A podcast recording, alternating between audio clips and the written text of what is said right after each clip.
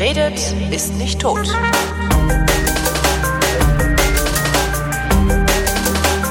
Willkommen zur Wissenschaft mit Florian Freistetter. Und mit Holger Klein. Ähm, was gibt's Neues im Universum? Ha, ich habe fast damit gerechnet, dass du das fragst. Irre. Ja, äh, ich glaube, wir müssen vermutlich über dieses komische Planet 9 Dingens reden, oder? Äh, ja, ich hatte mir da schon einiges so drauf geschafft. Also den gibt's halt nicht. Ähm, der ist halt, äh, der ist, wie nennt man das denn? Das ist ein Erklärungsansatz. Ja, das hm? Ding ist, also wie gesagt, äh, für mich war es halt irgendwie besonders, äh, sagen wir mal, seltsam, wenn ich sagen, diese Meldung. Also mich hat halt wieder mal äh, die Medien, diese Medien überrascht, weil ja, das, das war die, das, ich twitterte dann auch, äh, Planet 9 befindet sich ungefähr mhm. an der Stelle, ähm, an der sich seriöser Journalismus äh, für Klickzahlen aufgegeben hat.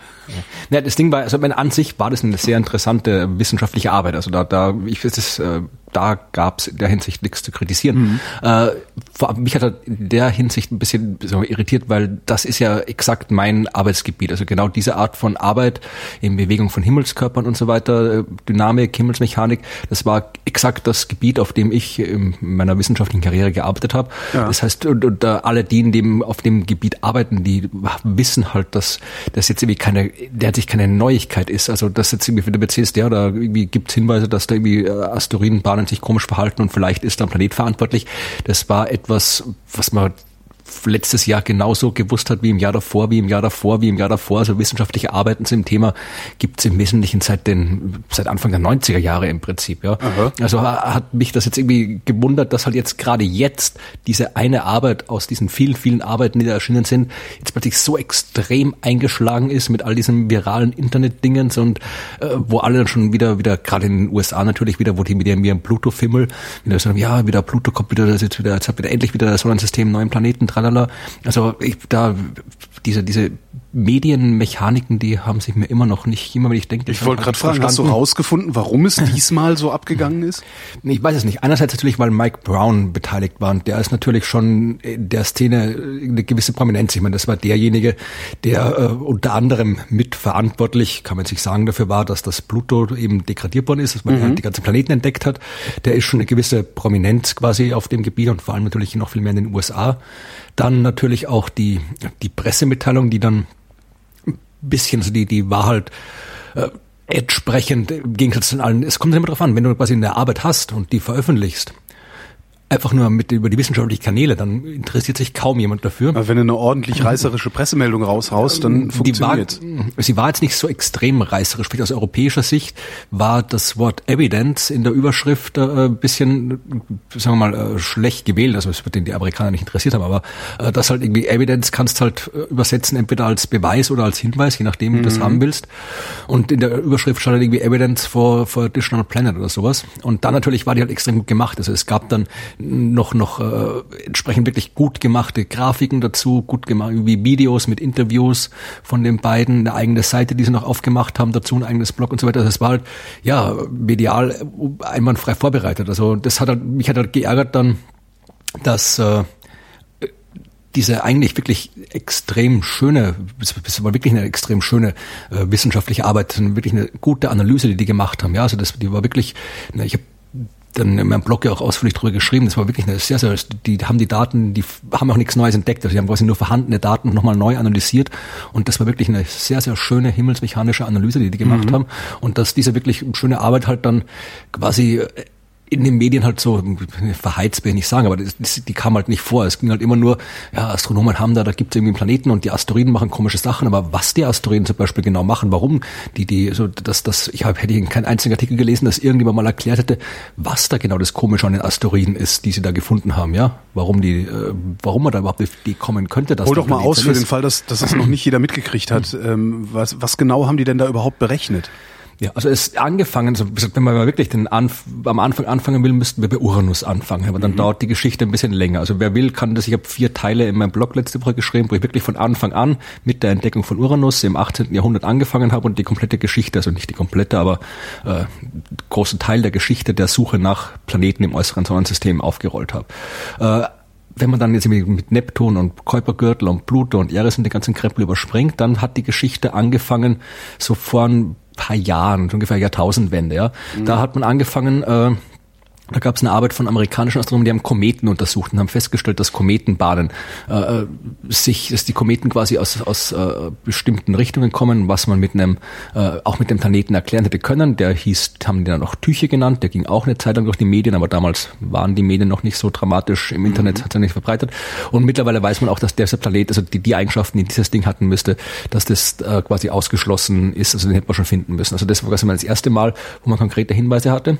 Und jetzt diese konkrete konkrete Planet 9 Geschichte fing an vor zwei Jahren. Da haben, äh, Entschuldigung, da haben äh, Astronomen, andere, nicht die beiden, Mike Brown und Konstantin Batygin, die es jetzt waren, sondern andere, äh, Chad Trujillo und äh, noch einer, da fällt mir gar nicht ein. Ich glaube, bei dem Chad Trujillo habe ich mal in Belgrad in einem Studentenheimzimmer bei einer Konferenz gewohnt, mhm. glaube ich. Bin mir nicht ganz sicher. Ist egal, ist irrelevant. Und er hat geschnarcht. Aber äh, ja, die haben äh, einen Asteroid entdeckt im äußeren Sonnensystem, also wirklich im äußeren Sonnensystem.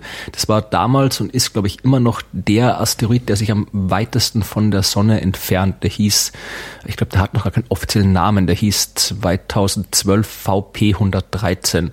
Mhm. Und äh, haben gleichzeitig noch einen ganzen Schwung andere Asteroiden entdeckt, 13 Stück insgesamt.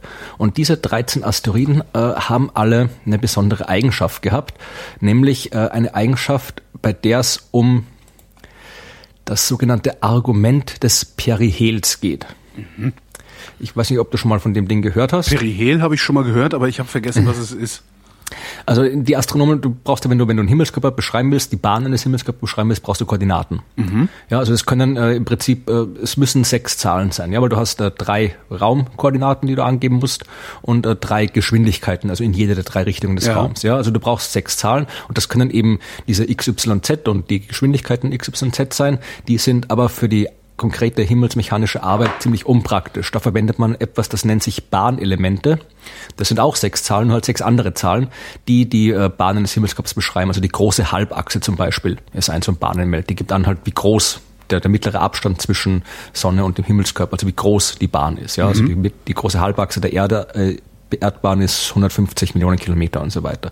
Äh, das ist eine Zahl. Dann gibt es äh, die, die Exzentrizität, wie exzentrisch die Bahn ist, ist eine zweite ähm, dieser Bahnelemente. Dann gibt es logischerweise drei Winkel, ja, weil die Bahn irgendwie im Raum orientiert ist. Und diese drei Winkel geben an, wie sie im Raum orientiert mhm. ist. Und das sind die Inklination, die Neigung gegenüber der Erdbahn. Mhm. Und die anderen zwei lassen sich jetzt äh, die anderen zwei Winkel sind eben das Argument des Perihels und die Länge des aufsteigenden Knotens. Und die lassen sich jetzt äh, spontan in einem Podcast schlecht darstellen. Okay, dann, dann, dann ja, ja, einfach so, als es, wüsste das ja. jeder. Aber es gibt, es, ich kann einen Artikel verlinken und ich habe mal Bilder gezeichnet, wo das drin ist. Das sind im Prinzip mhm. einfach äh, drei Winkel, die angeben, wie die Bahn im Raum orientiert ist. Und das Argument des Perihels ist einer dieser Winkel, die angibt, wie die Bahn im Raum orientiert ist. Mhm. Und normalerweise würde man davon ausgehen, dass bei diesen Asteroiden ganz weit draußen, äh, dass die diese dieses Argument des Perihels im Prinzip irgendwie irgendeinem irgendeinem Wert zwischen 0 und 360 Grad hat, weil äh, die ganzen kleinen Störungen, die da halt alle aufeinander wirken, das im Laufe der Zeit randomisieren. Davon, also das ist wäre der Normalzustand. Die Winkel mhm. haben einfach irgendeinen Wert. Okay. Jetzt haben aber haben die festgestellt, dass äh, ab einer gewissen Distanz, ja, also wenn du weiter als 150 astronomische Einheiten rausgehst von der Sonne, also 150 mal weiter weg von der äh, Sonne als die Erde, dass diese Asteroiden, diese, ich glaube 18 Stück waren es, die sie da entdeckt haben, oder waren es 13? 13 waren es, glaube ich, wo eben dieser 2012 VP 113 noch dazu gehört und äh, Setna, auch so ein großes Teil, was man da draußen schon vorher gefunden hat, dass sich bei denen äh, dieses Argument des Perihels alles irgendwo in der Nähe von, äh, von, von äh, 0 Grad ansammelt. Ja, die ist quasi eine Häufung. Also die mhm. sind nicht irgendwie verteilt, sondern die sind alle eben in der Nähe von 0 Grad. Und äh, das ist eben äh, seltsam, weil das kann eigentlich nicht von selbst passieren. Also von selbst, wenn man sich das System sich selbst überlässt, dann würden die halt irgendwie randomisiert im Laufe der Zeit. Und wenn das nicht passiert, dann muss es irgendeinen Prozess geben, der dafür sorgt, dass eben dieser Winkel quasi nicht randomisiert wird, dass der quasi festgehalten wird bei den Bahnen. Und äh, eine Möglichkeit, das zu äh, erklären, ist eben durch den gravitativen Einfluss eines Planeten. Das hat man, wie gesagt, damals schon 2013 äh, gesagt. Das Problem war nur, dass man hat es dann irgendwie nachuntersucht. Also äh, das, was die beiden Astronomen damals vorgeschlagen haben, hat sich dann herausgestellt, haben andere Astronomen jede Menge Arbeiten darüber geschrieben, das haut so nicht ganz hin. Da braucht man dann wahrscheinlich zwei Planeten, nicht einen und man braucht auch äh, noch Zusatzannahme, also man muss davon ausgehen, dass irgendwann mal vor langer Zeit irgendwie ein Stern nahe am Sonnensystem vorbeigegangen ist, der erstmal irgendwie ein paar von denen gestört hat und dann hat erst der Planet quasi die festhalten können. Also das war alles ein bisschen, ein äh, bisschen komisch. Also es war alles ein bisschen sehr ja, konstruiert, sage ich mhm. mal, diese Arbeiten. Und das, was äh, Mike Brown und Konstantin Batygin jetzt gemacht haben, war das Ganze nochmal komplett von vorne zu analysieren. Die haben erstmal diese ganzen äh, Asteroiden angeschaut und haben mal alle die rausgeschmissen, bei denen eventuell Störungen von Neptun verantwortlich sein könnten für irgendwas. Mhm. Es sind jetzt nur noch sechs Objekte übrig geblieben von denen und die haben sie dann wirklich exzessiv analysiert. Also das haben die, ich möchte jetzt da nicht extrem ins Detail gehen, die haben irgendwie zuerst äh, mathematische Störungstre äh, störungstheoretische Modelle gemacht, also irgendwie, das ist halt irgendwie fiese Mathematik und dann Computersimulationen und so weiter und mit, mit äh, kritischen Winkeln und Libration und Zirkulation und Chaos-Theorie und allem drum und dran, was so Spaß macht in der Himmelsmechanik und äh, haben dann festgestellt, dass eben tatsächlich äh, du diese, äh, haben dann noch ein paar andere aus, sie haben noch festgestellt, dass eben auch der zweite Winkel, die Länge des aufsteigenden Knotens, den ich vorhin erwähnt habe, dass auch der eben quasi äh, gehäuft ist bei diesen sechs Asteroiden und so weiter, haben dann das äh, simuliert, wie, wie, ob sowas per Zufall rauskommen kann und haben da irgendwie 0,007 Prozent, glaube ich, ist die Wahrscheinlichkeit, dass das quasi nur Zufall sein ist. Also das wären, glaube ich, um die drei Sigma oder sowas, ja, also in der Teilchenphysik wird es noch nicht reichen für eine Entdeckung, aber schon mal nicht schlecht. Und haben dann gezeigt, also theoretisch ein, ein Planet könnte eben, wenn er die richtige Umlaufbahn hat, könnte eben diese, bei diesen sechs Asteroiden könnte dann eben tatsächlich das Problem auf einen Schlag erklären insgesamt. Ja. Das, wir haben quasi eine neue, neue Analyse gemacht, äh, eine viel umfangreichere Analyse, eine mathematische und eine numerische Analyse, also mathematisch gerechnet und am Computer simuliert und haben eben dann herausgefunden, dass äh, es eben so einen Planeten geben könnte, wenn man den da reinschickt in die Modelle und dann rausfindet, dass äh, der eben diese, diese, tatsächlich diese Anomalien bei diesen sechs Asteroiden erzeugen kann. Also das ist wie gesagt keine Neuigkeit. Es ist jetzt nur quasi, man hat es jetzt quasi viel sauberer äh, belegt, als man es vorher belegt hat. Wie wahrscheinlich ist es denn, dass es ein Planet ist? Also das ist ja dann die eleganteste Lösung, ne? weil die löst alle Probleme auf einen Schlag. Ähm, ist das sehr wahrscheinlich, dass da ein Planet ist oder nicht? Oder andersrum gefragt, wenn man weiß, äh, wie der Planet beschaffen sein muss und was für eine Umlaufbahn er haben muss, müsste man ihn doch eigentlich auch finden können, oder nicht? Ja, das sind zwei Dinge relevant. Also es ist erstens durchaus wahrscheinlich, dass im äußeren, äußersten Sonnensystem noch große Objekte sind. Also da geht eigentlich so gut wie jeder Astronom und jede Astronome natürlich auch, geht was, davon hat, aus. Was heißt groß in dem Sinne? So groß ja, wie die Erde, ich, so groß wie der Mond? Ich sage mal, ja, ich sag mal alle große Himmelskörper, also im Prinzip halt alles von, von, von äh, Kontinuum von, von ein Kilometer Asteroid bis Jupiter. Ja, also da ist, ist vermutlich alles da draußen, weil ja das quasi der wie das Sonnensystem entstanden ist, gab es noch sehr viel mehr Krempel als jetzt vorhanden ist. Ja, da ist ziemlich viel viel mehr entstanden. Das weiß man aus entsprechenden äh, Simulationen von Planetenentstehung, dass da halt mehr entstanden ist, mehr Himmelskörper, also wirklich äh, mehr Planeten so groß wie die Erde, größere Gasriesen, kleinere Objekte wie Pluto und so weiter, die alle da im Sonnensystem, im jungen Sonnensystem rumgesaust sind. Und dann ein paar davon sind kollidiert, so wie eben damals als der Mond entstanden ist, wo die Erde mit einem maßgroßen Drum zusammengebrochen äh, gekracht ist und so weiter. Mhm. Ein paar davon sind auf die Sonne gefallen, ein paar davon sind ganz in den interstellaren Raum äh, rausgeschleudert worden. Das sind diese Free-Floating Planets, mhm. von denen man auch schon einige gefunden hat, die da überall rumfliegen. Und ein paar werden dann halt irgendwie auch in den äußersten Bereichen der, äh, dem, der, des Sonnensystems gelandet sein, also wirklich da ganz weit weg.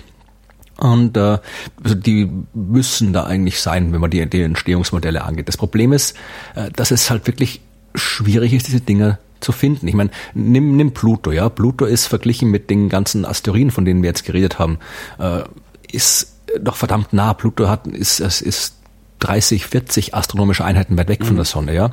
Bei den Asteroiden reden wir von, von großen Halbachsen irgendwie von die, die äh, 90, 100 oder noch mehr äh, astronomische Einheiten sind. Also die sind wirklich weit weg. Das heißt, der Planet könnte noch weiter weg sein. Dieser Planet muss, also wenn, der muss äh, 700 astronomische Einheiten ungefähr weit weg sein. Und dann ja. ist er so dunkel, dass man ihn nicht mehr sieht. Erstens einmal ist der halt, wie gesagt, äh, Pluto, wie gesagt, Pluto haben wir, haben wir hinfliegen müssen, um das Ding äh, wirklich zu sehen. Da haben wir von der Erde aus nur einen kleinen Punkt gesehen. Und äh, das Problem ist, die sind halt noch weiter weg und äh, wie gesagt, sind extrem lichtschwach, also haben dann irgendwie so, äh, weiß ich, 20., 21., 22. Größenklasse. Also äh, will jetzt den Leuten, die es nicht beobachten, nicht sagen, aber das ist halt wirklich extrem schwach. Das ist quasi an der Grenze dessen, was wir mit den, mit den großen Teleskopen auf der Erde noch sehen können. Mhm. Die bewegen sich extrem langsam, weil Asteroiden und Planeten entdeckst du ja durch die Bewegung, weil die sich im Vergleich zu den ja. Sternen bewegen. Äh, dieses Ding braucht für eine Runde um die Sonne 10.000, 20.000 Jahre. Das heißt, äh, da musst du halt wirklich schon mal lang hinschauen, äh, um zu sehen, dass sich das überhaupt bewegt. Ja? Also das ist, macht es noch schwierig.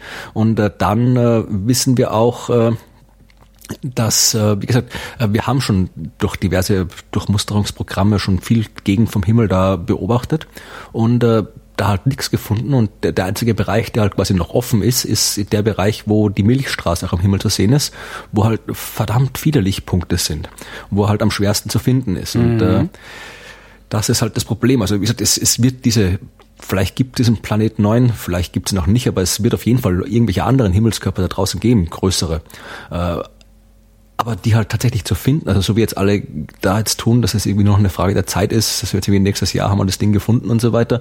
Äh, also das, ich, ich bin da wie, sehr, sehr skeptisch, dass dieses Ding irgendwo auch mittelfristig entdeckt wird. wie würde man es denn machen, wenn man ja. ihn entdecken wollte? Also wie wäre, wie wäre eine sinnvolle Vorgehensweise?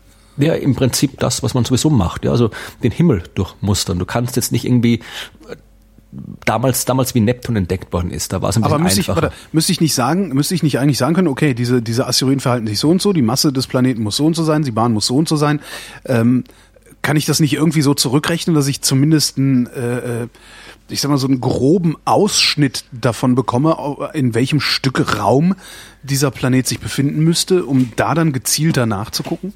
Kann man das im Prinzip kann man das machen. Das war ja das, äh, so wie damals Neptun entdeckt worden ist. Da ging das ja. Da hat man wirklich sehr, sehr konkrete äh, Daten gehabt von Uranus, weil mhm. Uranus sich nicht so bewegt hat, wie man dachte. Also es waren wirklich konkrete, gute Beobachtungen und dann konnte man es auch konkret beobachten und dann war damals auch noch ein bisschen Glück dabei. Aber das da hat damals funktioniert. Das Problem ist, dass jetzt die Sache halt wesentlich vager ist als vorher. Also äh, das sagen auch äh, Braun und Partigen in ihrer Arbeit, dass äh, sie im Prinzip nicht genau sagen können, wie das Ding ist. Also das Ding könnte so ein bisschen, bisschen größer als die Erde sein, es könnte äh, so groß wie der Neptun sein, es kann 500 Mal weiter weg sein von der Sonne, es kann 1000 Mal weiter weg von der Sonne. Aber also stimmt, da, je nachdem wie groß er ist, ähm, ja. Mh. Du hast halt da, es fehlen halt wirklich noch Daten und du hast halt viel zu viele Freiheitsgrade.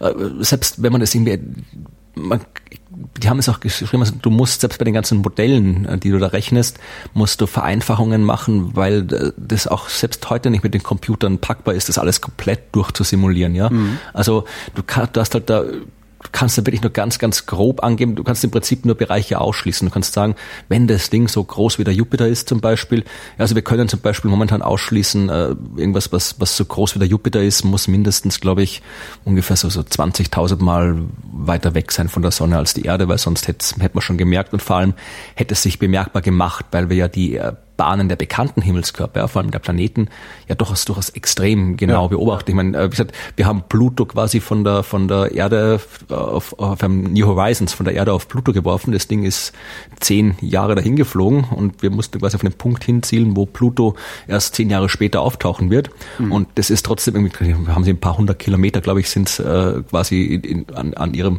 offiziellen Zielpunkt vorbeigeflogen. Und das hätte nicht geklappt, wenn da irgendwas massiv gestört hätte, die Bahn des Pluto da draußen. Ja? ja. Also die Tatsache, dass wir die Bahn von Pluto so exakt vorherberechnen können, sagt uns, dass äh, jeder zusätzliche Körper, der eventuell noch einen Einfluss haben könnte, so wahnsinnig weit weg sein muss, dass eben sein Einfluss nicht auffällt momentan. Ja? Mhm. Das heißt, äh, es ist halt, wir können halt Bereiche ausschließen, aber äh, ansonsten braucht man noch mehr Daten. Das heißt, was man tun kann, ist mehr Asteroiden suchen. Je mehr Asteroiden wir finden, desto besser können wir äh, berechnen, wo sich eventuelle äh, Störkörper befinden, wenn wir dann besser diese ganzen, ganzen Anomalie, Anomalien äh, feststellen. Und dann muss man das machen, was irgendwie Gaia und die ganzen anderen äh, Survey-Programme machen, einfach möglichst viel vom Himmel möglichst genau beobachten und möglichst mhm. oft und dann sehen, was da ist. Also das ist das, was man machen kann. Mehr kann man nicht machen. Was wäre eine andere mögliche Erklärung dafür, dass diese Asteroiden sich so verhalten? Ähm, naja, Zufall ist immer noch möglich, ja. Also Ja. wir haben halt, wie gesagt, es, hängt an sechs Objekten, ja, und das sind halt jetzt auch nicht viele, auch wenn die halt mit der Statistik da diese 0,07 Prozent rauskriegen, das sind trotzdem 0,07 Prozent. Vielleicht haben wir halt gerade Pech gehabt. Kann ja vorkommen. Also wenn so falsch positive Sachen gibt's ja. Äh, ansonsten, äh, was weiß man, vielleicht sind die, äh, wir, wir haben überhaupt keine Ahnung, was da draußen abgeht in den äußeren Bereichen des Sonnensystems. Also das ist schon weit hinterm Kuipergürtel. Das ist eher schon die, die innere, innere Ortsche Wolke, sagt man dazu. Also Ja. was ich, da kommt der Kuipergürtel, dann kommt die sogenannte gestreute Scheibe und dann kommen die inneren Bereiche der Ortschen Wolke und dann irgendwann ganz weit draußen die äußere Ortsche Wolke und wir haben keine Ahnung, was da abgeht da draußen. Ja, Also vielleicht äh, wie, wie die Himmelskörper beschaffen sind, die werden sehr viel eisiger sein. Vielleicht gibt es da irgendwelche Prozesse, die dann dazu führen, dass die, dass die vielleicht doch öfter kollidieren, als wir uns bis jetzt denken, und dass diese ganzen, diese sechs Asteroiden halt zufällig irgendwie die Bruchstücke eines größeren Objekts sind, die halt dann alle noch auf der gleichen äh, Bahn sind. Ah, okay. Oder Die sonst sieben also- Schwestern, ja. also wie gesagt, wir, da, wir, wir haben halt einfach noch zu wenig Ahnung von der Gegend. Also ich meine, wir kriegen jetzt ein bisschen langsam kommt ein bisschen was, ist halt schwierig da, äh, das so konkret zu erforschen wie das innere Sonnensystem, weil es halt ein weiter Weg ist. Aber wenn man New Horizons zum Beispiel, ja, die fliegt jetzt weiter zu, zu einem äh, Asteroid, dessen Namen ich nicht kenne, 2014 irgendwas, äh, wird da 2019 ankommen. Dann haben wir zumindest mal einen, das ist auch noch Kuipergürtel und äh, nicht, nicht, äh, nicht weiter draußen, aber immerhin haben wir dann schon mal irgendwie einen oder einen zweiten Asteroid aus dieser Gegend gesehen. Und je besser wir unsere Teleskope werden, wenn das ILT dann endlich mal läuft, also dieses Riesenteleskop, was in Chile gerade gebaut wird mit 40 Meter Spiegel, dann werden wir auch wesentlich mehr Asteroiden da draußen finden. Gaia äh, wird wesentlich mehr Asteroiden da draußen finden. Dann werden wir dann halt irgendwie nicht, nicht äh, 13 Dinger kennen, sondern vielleicht irgendwie 1300 oder irgendwie sowas. Und dann können wir wesentlich bessere Statistiken machen. Also das ist im Prinzip genauso wie, wie damals, als die ersten Exoplaneten entdeckt worden sind. Da hat man irgendwie so eine Handvoll komischer, heißer Jupiter gehabt, die alle irgendwie äh, extrem nah bei ihrem Stern waren, wo kein Mensch gewusst hat, wie die Dinge da hinkommen können, wie die entstehen können. Und äh, dann hat man halt bisschen mehr gefunden, hat sich ein bisschen genauer Gedanken gemacht und hat dann diese ganzen Effekte von planetarer Migration und alles entdeckt, an die man vorher einfach nicht gedacht hat. Die haben vorher, die, die halt irgendwie vorher irgendwie durchgerutscht sind. Also so wird es da vielleicht auch sein. Also wir werden in den nächsten Jahren hoffentlich ein viel besseres Bild vom äußeren Sonnensystem kriegen und dann werden wir auch wissen, wie wahrscheinlich dieser Planet 9 wirklich ist oder nicht. Ich bin gespannt. Mhm. Gab es noch irgendwas Bemerkenswertes oder war das das bemerkenswerteste Stößchen? Ja, es war auf jeden Fall das, was am meisten irgendwie am meisten äh, äh, meisten Aufsehen, Schlagzeilen, am meisten Aufsehen, Wind, ja. am meisten Ja, ja, Wind genau. gemacht hat. Genau, ja. Ach, was gab's noch? Äh, Ich war ja auch die ganze Zeit wieder unterwegs. Also ich habe immer nur so ein bisschen was gemacht. Es gab die Bumerangwolke. Was ist das denn? Das ist auch eine coole Geschichte. Das war äh, eine, eine große Gaswolke. Äh, eben, die wurde 1963 entdeckt von einer Doktorandin. Äh, und äh, das war eine große Wasserstoffwolke außerhalb der Milchstraße, eine sogenannte High Velocity Cloud, eine hyperschnelle, superschnelle Wolke. Also das ist jetzt nicht so extrem außergewöhnlich. Also, dass die Dinger geben musste, hat man früher schon in den 50ern vermutet und dann in den 60ern auch entdeckt. Und dann hat man halt, von denen hat, kennt man auch einige und dann hat man irgendwie, die ist, die ist äh, ungefähr 11.000 Lichtjahre lang, 2.500 Lichtjahre breit, 40.000 Lichtjahre von der Sonne weg und äh, hat dann auch irgendwie schon schon in den, äh, das war glaube ich irgendwie in den 90er oder Anfang des Jahrtausends äh, festgestellt, dass die sich eben äh, auf die Milchstraße zubewegt. Ja, also die ist quasi momentan noch außerhalb, bewegt sich aber auf die Milchstraße zu mit 70 Kilometern pro Sekunde und wird in 30 Millionen Jahren auf die Milchstraße treffen. Was man nicht gewusst hat, äh, war erstens, äh, wo kommt sie her und zweitens, was ist sie? Das hat man damals noch nicht gewusst. Hat man aber jetzt rausgefunden, weil jetzt vor kurzem Wissenschaftler äh, das Ganze mit dem Hubble-Teleskop angeschaut haben und sich die Metallizität in der Wolke Die was? betrachtet haben. Die Metallizität. Metallizität. Ja, wie Metall, nur Mhm. mit CT hinten dran. Das ist, also Metalle sagen wir Astronomen ja zu allem, was kein Wasserstoff und kein Helium ist. Mhm. Also wir haben uns da das Periodensystem sehr einfach gemacht. Bei uns gibt's Sehr praktisch. Wasserstoff, Helium, Eisen. Nenn nicht Eisen, Ja, Metalle. ja, ja, ja. Weil halt irgendwie das alles, äh, aus astronomischer Sicht ist halt alles Wasserstoff und Helium und dann ist noch ein bisschen was anderes und das bisschen andere haben wir halt Metalle genannt. Und äh, die Metallizität gibt dir halt auch einen gewissen, äh, gewisses Hinweis aufs Alter und die Herkunft, weil Wasserstoff und Helium waren beim Urknall da. Alles andere nicht, das musste dann erst in den ersten Sternen gemacht werden. Ja, also die allerersten Sterne bestanden aus Wasserstoff und Helium, die haben dann im inneren Zeug zusammen fusioniert und dann, als sie dann explodiert sind, das Zeug überall verteilt. Die nächste Generation der Sterne hat schon ein bisschen mehr Zeug drin gehabt und die nächste Generation, die dritte Generation der Sterne, zu denen noch unsere Sonne gehört, eben noch mehr so viel, dass dann eben auch was für Planeten übrig geblieben ist rundherum mhm. äh, Sachen. Also äh, die Sterne mit der höchsten Metallizität sind auch die die jüngsten quasi.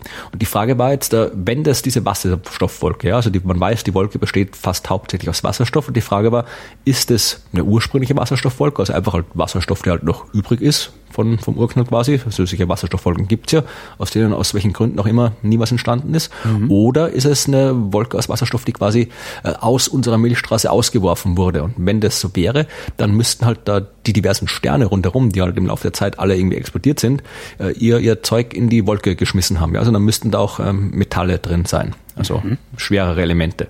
Und äh, bis jetzt war es eben nicht möglich, die Metallizität der Wolke zu messen. Jetzt hat man sie gemessen und festgestellt, die hat eine vergleichsweise hohe Metallizität, kann also keine ursprüngliche Wasserstoffwolke sein, die aus dem intergalaktischen Raum stand, sondern muss aus unserer eigenen Milchstraße stammen. Ja, es ist eine Wolke, die wurde aus unserer Milchstraße irgendwann ausgeworfen und äh, kommt jetzt quasi wieder auf so einer Bumerangbahn zurück.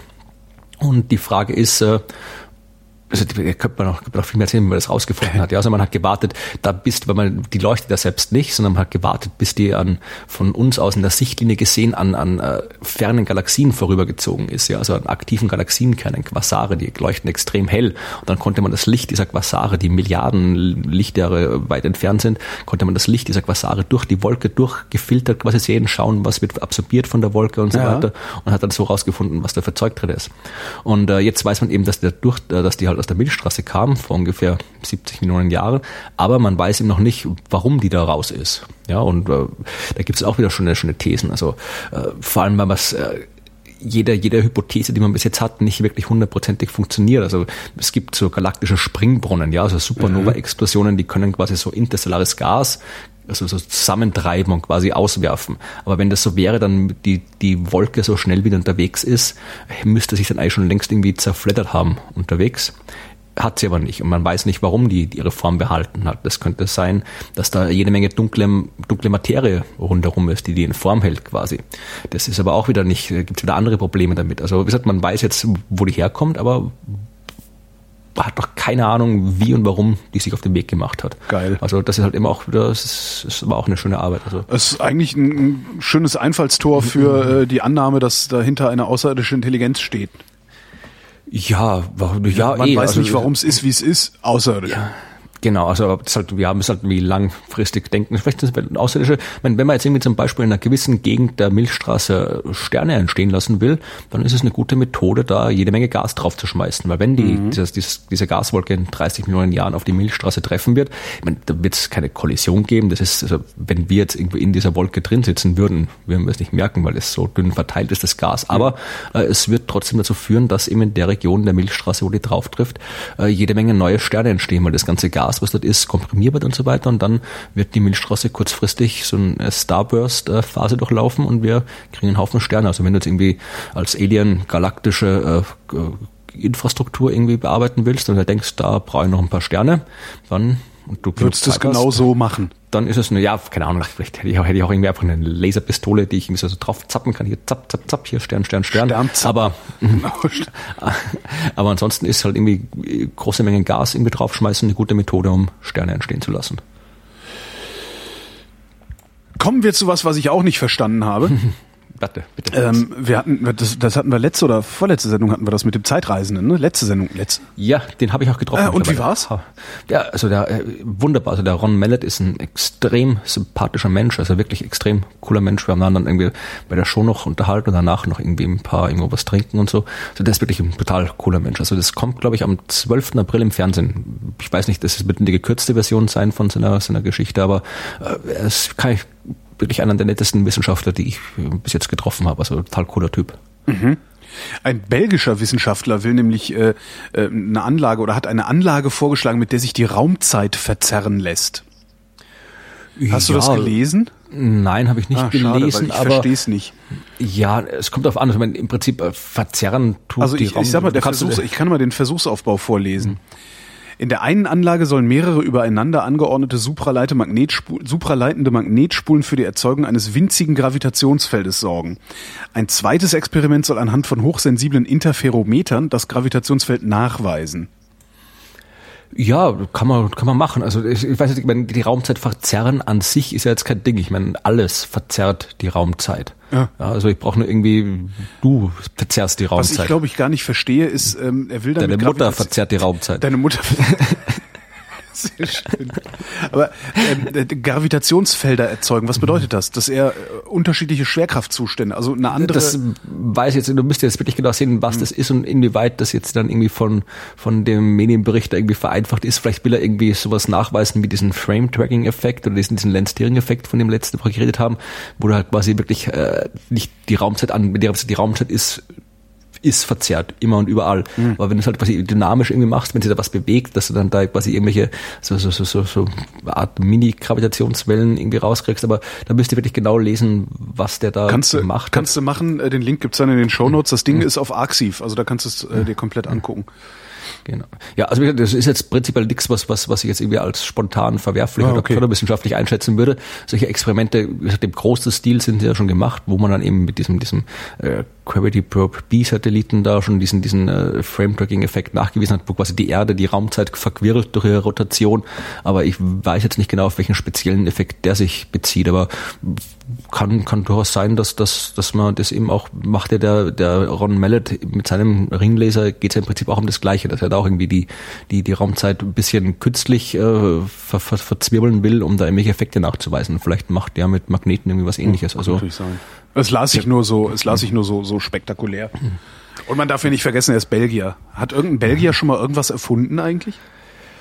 ja, Lemaitre, den Urknall Ah, oh, okay, dann will ich jetzt nicht so sein. und die Pommes natürlich. Die Pommes. Habe ich was Ja. mit Essen? Warte mal, ich habe auch äh, Meldung mit Essen. Schöne Meldung mit Essen.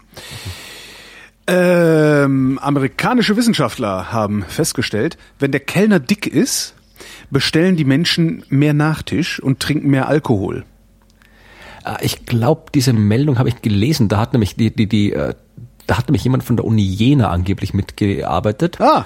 Und ich habe, ja, ja, ich habe, ich hab, wir haben nämlich auch, für, auch wieder für die Science Busters irgendwie was geprobt, wo es um Essen ging. Oder wir haben Nummern gesucht, wo es um, um sowas geht. Und ich habe dann probiert, das nachzurecherchieren und habe irgendwie rausgefunden, also ich glaube, der eine sind zwei Autoren, einer aus den USA und einer aus Jena. Und der aus den USA scheint wirklich zu existieren und auch äh, in Cornell, glaube ich, zu arbeiten. Tim Döring heißt der andere. Ja, und Tim dem, von, Döring. von, von dem ist überhaupt nichts irgendwie aufzufinden. Also ich, man, hat, man findet, dass er irgendwie mal auf der Uni Jena irgendwie mal, der hat irgendwie irgendwas Wirtschaftskommunikation, irgendwas komisches, absurdes, äh, Wirtschaftsmanagement oder irgend so ein Tralala studiert und äh, hat, äh, ich glaube, ich habe irgendwie, eine komische, der, Bachelorarbeit oder sowas. Irgendeine komische Arbeit findet man irgendwo, aber dass der da irgendwo, er hat mal als Tutor gearbeitet, aber ansonsten findet man da auf der Uni Jena überhaupt nix und äh, auf dieser Uni in Cornell, wo er dann in diesem Lehrstuhl, wo er da mitarbeiter, findet man auch nix. Also das war uns Aber dann Cornell zu, wird doch jetzt nicht irgendwie einen, Nein, nein, nein, einen. Hoax veröffentlichen, oder? Nein, nein, nein, nein, das nicht, aber ist klar, wir haben es dann halt irgendwie, weiß, weiß es dann doch ein bisschen zu suspekt war und dann nicht in die Show reingenommen, aber äh, es klingt halt eher so, als, als äh, war der halt da irgendwie zu Besuch und hat dann noch schnell irgendwo eine Arbeit gebraucht, um halt den Besuch äh, zu rechtfertigen, die Abrechnung oder sowas und war dann ist dann irgendwie auf dieser Arbeit äh, drauf äh, gelandet. Also äh, es war alles irgendwie ein bisschen suspekt. Also vielleicht tue ich dem auch, auch Unrecht oder sowas, will ich jetzt gar nicht drauf einlassen. Vielleicht, kennt hab ich ihn ja jemand nur- aus der hab ich- Hörerschaft und kann, kann da. Äh, äh, Vielleicht habe ich auch noch schlecht recherchiert oder sowas, aber wie gesagt, also das, das äh, gerade bei diesen diesen ganzen Ernährungs äh, Ah ja, was, die Studien haben ist sich halt hingesetzt, haben, haben äh, 497 Interaktionen zwischen Kellnern und Kunden in 60 Restaurants angeguckt und haben dabei festgestellt, dass Restaurantbesucher viermal so häufig nach dem Essen Nachtisch bestellen, wenn die Bedienung einen hohen Body Mass Index hat. Und 17 Prozent mehr Alkohol würden sie bestellen. Pst, Was das heißt, weiß der Geier. Also, weiß ich nicht. Also klar, die, die leiten daraus irgendwelche äh, klugen Sachen ab. Ähm, was, niemand geht ins Restaurant, um eine Diät zu beginnen. Entsprechend sind wir extrem anfällig für äußere, äußere Reize, die uns die Lizenz dazu erteilen, zu essen, worauf wir gerade Lust haben. Was, was ist das irgendwie, wenn, wenn ich jetzt irgendwie einen fetten Menschen sehe, dann ist das ja irgendwie, weiß nicht, ich würde das genauso plausibel finden als Anreiz, nee, dann halte ich mich lieber zurück, sonst schaue ich aus wie der. Naja, aber nicht, wenn du sowieso schon im Restaurant bist, wo du, wo du ja meistens in einem Zustand bist, wo du darauf pfeifst, wie viel Energie du aufnimmst. Ah, Ja, ja. gut, ich gehe halt in Restaurants, aber also bei, bei mir, bei mir ist es tatsächlich so, also wenn ich in ein Restaurant gehe, das sind so die Momente, wo ich denke so, ja, pff, egal, ich beschränke mich jetzt hier nicht. Hm.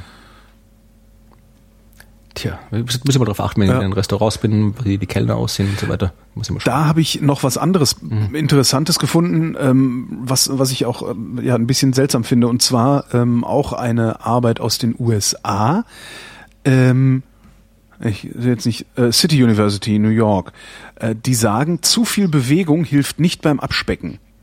Ja, das sind hast du die, die, hast du die gelesen? Ich, das, ich, ich finde, das, also sie sagen halt, naja, äh, moderate Bewegung äh, ist tatsächlich macht tatsächlich, dass man mehr Kalorien verbraucht, aber wenn man sich extrem bewegt, verbraucht man auch nicht mehr Kalorien. Und das ist was, was ich mir ehrlich gesagt nicht vorstellen kann, weil jegliche Muskelarbeit verbraucht Energie. Ja, ich glaube, ich habe das kurz mal überflogen, diese Arbeit. Das ist, kommt mir bekannt vor. Ich glaube, äh, ich glaube, es ging irgendwie darum, dass, dass äh, du halt dann ist, dieser, das hat da irgendwas mit, mit einem Trainingseffekt zu tun oder sowas, aber mir kam es auch ein bisschen unplausibel vor, wie ich es gelesen habe. Also, dass du da quasi so, so ein gewisses Plateau hast, also dass dann der Körper genau. halt quasi, äh, äh ich kann mir halt nur so erklären, dass du halt quasi wirklich, ich habe das, was ich auch selbst gemerkt habe, bei meinem körperlichen Tätigen, dass du halt quasi, ich jetzt quasi für den gleichen Effekt mehr arbeiten musst, weil halt der Körper, wenn ich jetzt quasi jetzt irgendwie fünf Kilometer durch die Gegend laufe, mhm. war ich letztes Jahr tot und mittlerweile äh, fange ich kaum noch zu schwitzen an, ja, also mhm. weil halt irgendwie der Körper halt entsprechend sich, sich dran gewöhnt hat, entsprechend trainiert ist und nicht mehr die gleiche, die Muskeln ausgebildet hat und jetzt nicht mehr die gleiche Energie braucht, um äh, das zu leisten, was er halt früher äh, leisten musste, wie er, wie er sich da irgendwie, äh, wie ich mich da quasi abgequält habe. Dann wäre das aber auch eine relative Aussage und nicht eine absolute ja. Aussage. Ne? Dann müsste man eigentlich sagen, äh, wenn du damit anfängst, äh, dich zu bewegen, wirst du stärker oder wirst du mehr Energie verbrauchen, als wenn du äh, schon lange im Training bist. Weil dieses, ja, ah nee, dann bewege ich mich ja, man muss ich ja gar keinen Sport machen, davon nimmt man ja sowieso nicht ab. Das ist ja was, was das äh, ja. zur Folge hat, solche. Ja, also man, man, man, man nimmt weniger ab durch Sport, als man sich so allgemein vorstellt. Das ist aber, richtig. Aber äh, normalerweise natürlich, jede Bewegung hilft dazu, irgendwie äh, Energie zu verbrauchen. Und äh, man müsste jetzt wirklich genau wissen, was da wirklich, ob das wirklich wieder nur so ein komisches, irgendwie, wir haben uns irgendwelche Leute angeschaut, die irgendwas machen, oder ob tatsächlich irgendwie eine medizinische Sache dahinter steht. Weil man, mhm. das kann man sich auch anschauen, wie, wann, wo, aus welchem Depot der Körper was für Energie verbraucht und so weiter.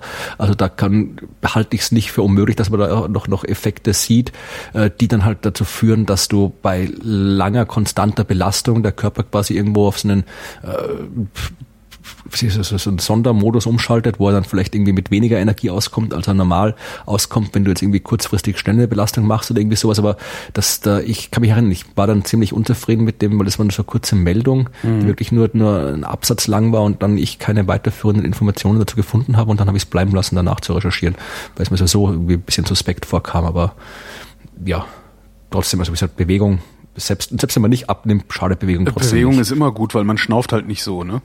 Genau. Also es gibt immerhin gibt's eine Zusammenfassung bei, wo gibt's denn das? Current Biology, was ist denn das? Ist das Elsevier? Elsevier? Nee.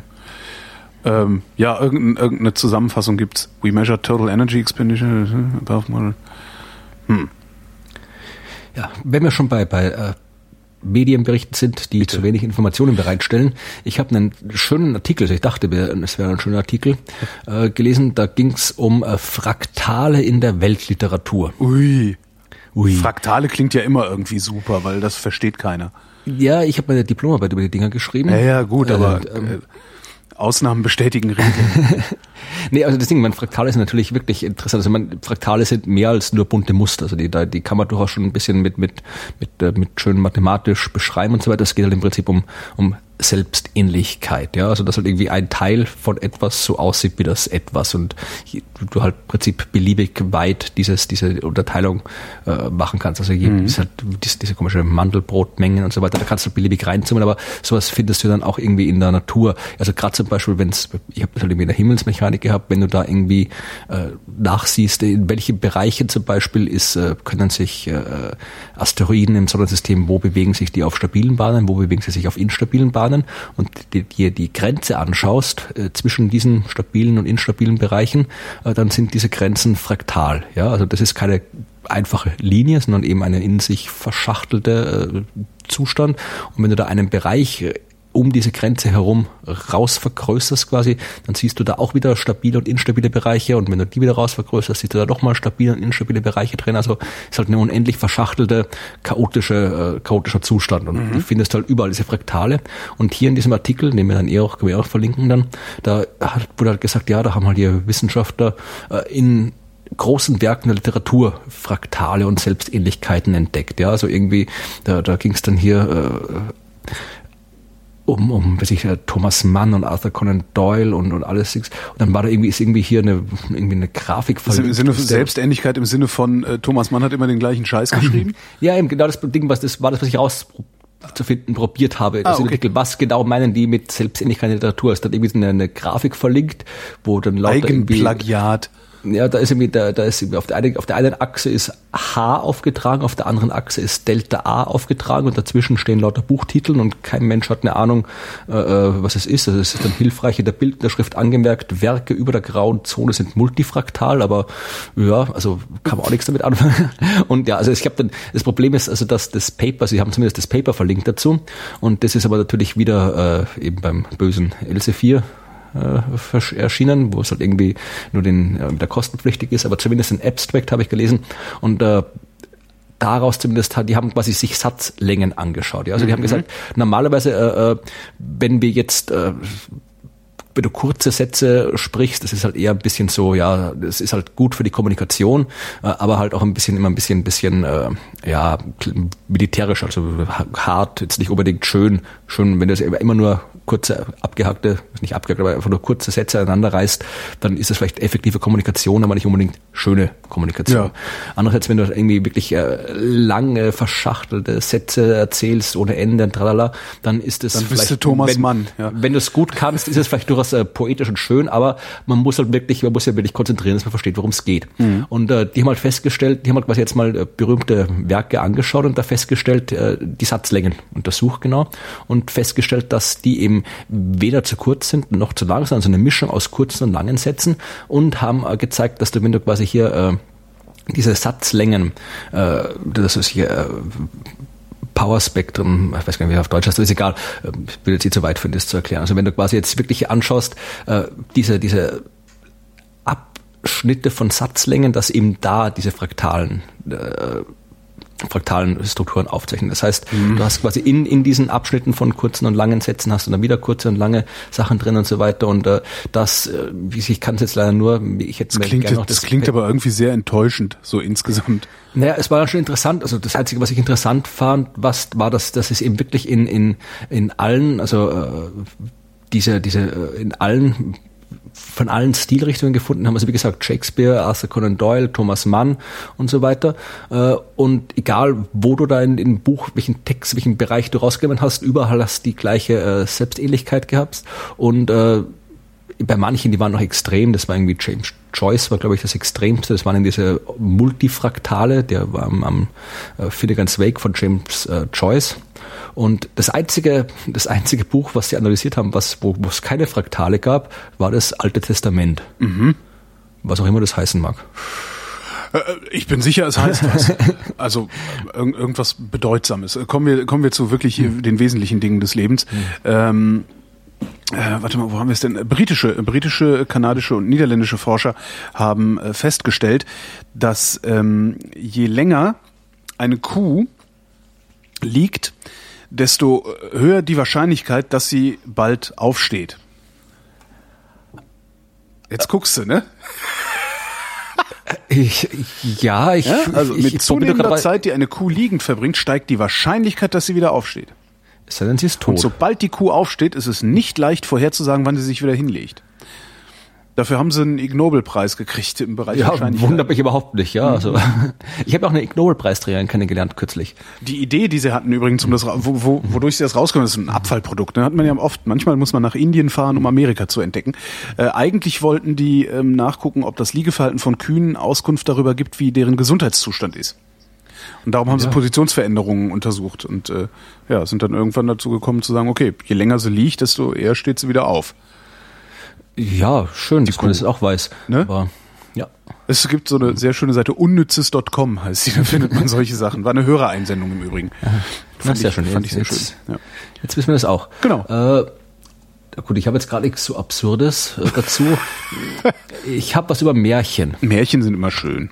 Ja, äh, vor allem, das ist wirklich eine schöne Arbeit hier, äh, die ist von äh, Wissenschaftlern aus irgendwo, aus Lissabon, Portugal. Ah, portugiesische Genau. Wissenschaftler. Na, Ir Ir Irland und Portugal.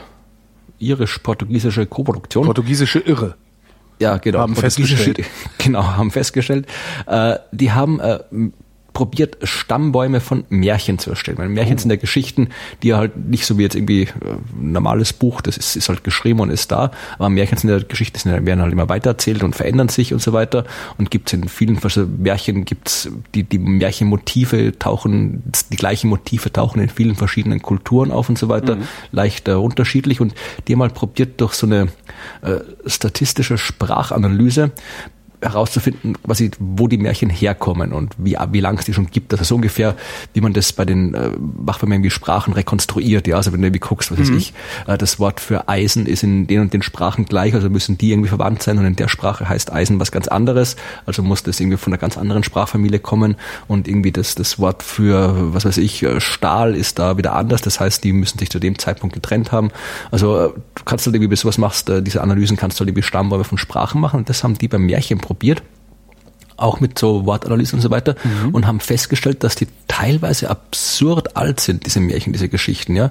Also äh, haben da herausgefunden, dass äh, zum Beispiel äh, das, äh, was, äh, dass das, äh, welches war das Märchen eins, dass die wirklich teilweise bis in die in, in, ins Indoeuropäische eigentlich zurückverfolgbar sind, ja, dass Ja. manche dieser Märchen schon in der indoeuropäischen Ursprache quasi erzählt worden sein müssen, weil die alle so verwandt sind, ja, also zum Beispiel, dass das, äh, zum Beispiel beim, beim Schöne und das Biest und äh, Rumpelstilzchen haben sie gefunden, dass die, die irgendwie bis, bis äh, zur griechischen und römischen Mythologie äh, zurückverfolgt und dann eben das älteste Märchen, was sie, glaube ich, gefunden haben, war der Schmied und der Teufel. Kenne ich gar Ich nicht. habe ich hab das nicht gekannt. Äh, Varianten sind Bruder Lustig und der Spielhansel. Äh, bei, bei, den, bei, bei, bei äh, Grimm heißt es eben der Schmied und der Teufel. Ist im Prinzip, ja, es geht halt im, kennt man die, die, die, die Handlung, hat man sicher schon mal irgendwo gehört, in irgendeiner Variation. Also es geht halt um den Schmied, der ist irgendwie, hat kein Geld und äh, will sich umbringen. Dann kommt der Teufel vorbei und äh, bietet ihm an, ja, hier, Unmengen Geld und nach zehn Jahren gehörst du mir, deine Seele.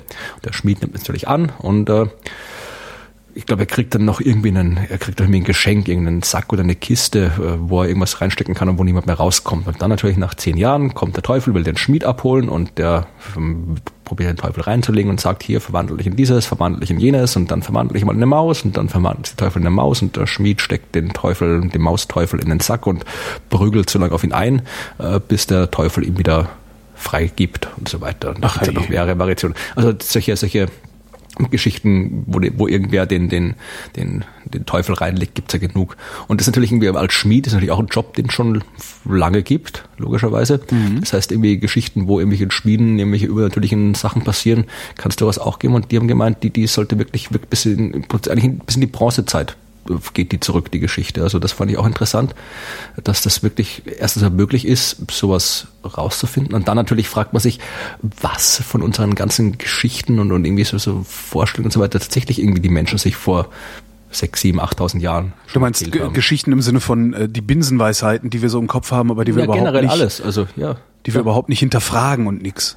Ja, also alle diese ganzen, ich meine, äh, all, die, Menschen irgendwie, die, keine Ahnung, irgendwie da hier gleich ums Eck in Jena ist Großeck, ja, als der ältesten äh, Observatorien, also äh, unter anderem Observatorien, diese, dieses Sonnenobservatorium von Großeck ist, ist noch ein paar tausend Jahre älter als Stonehenge, ja. Ja. Das ist irgendwie fast, glaube ich, irgendwie 6000 Jahre alt oder noch, oder 8000, ich weiß gar nicht mehr genau, also wirklich uralt. Und die Typen, die damals das gemacht haben und rumgesessen sind, die müssen ja auch irgendwas geredet haben.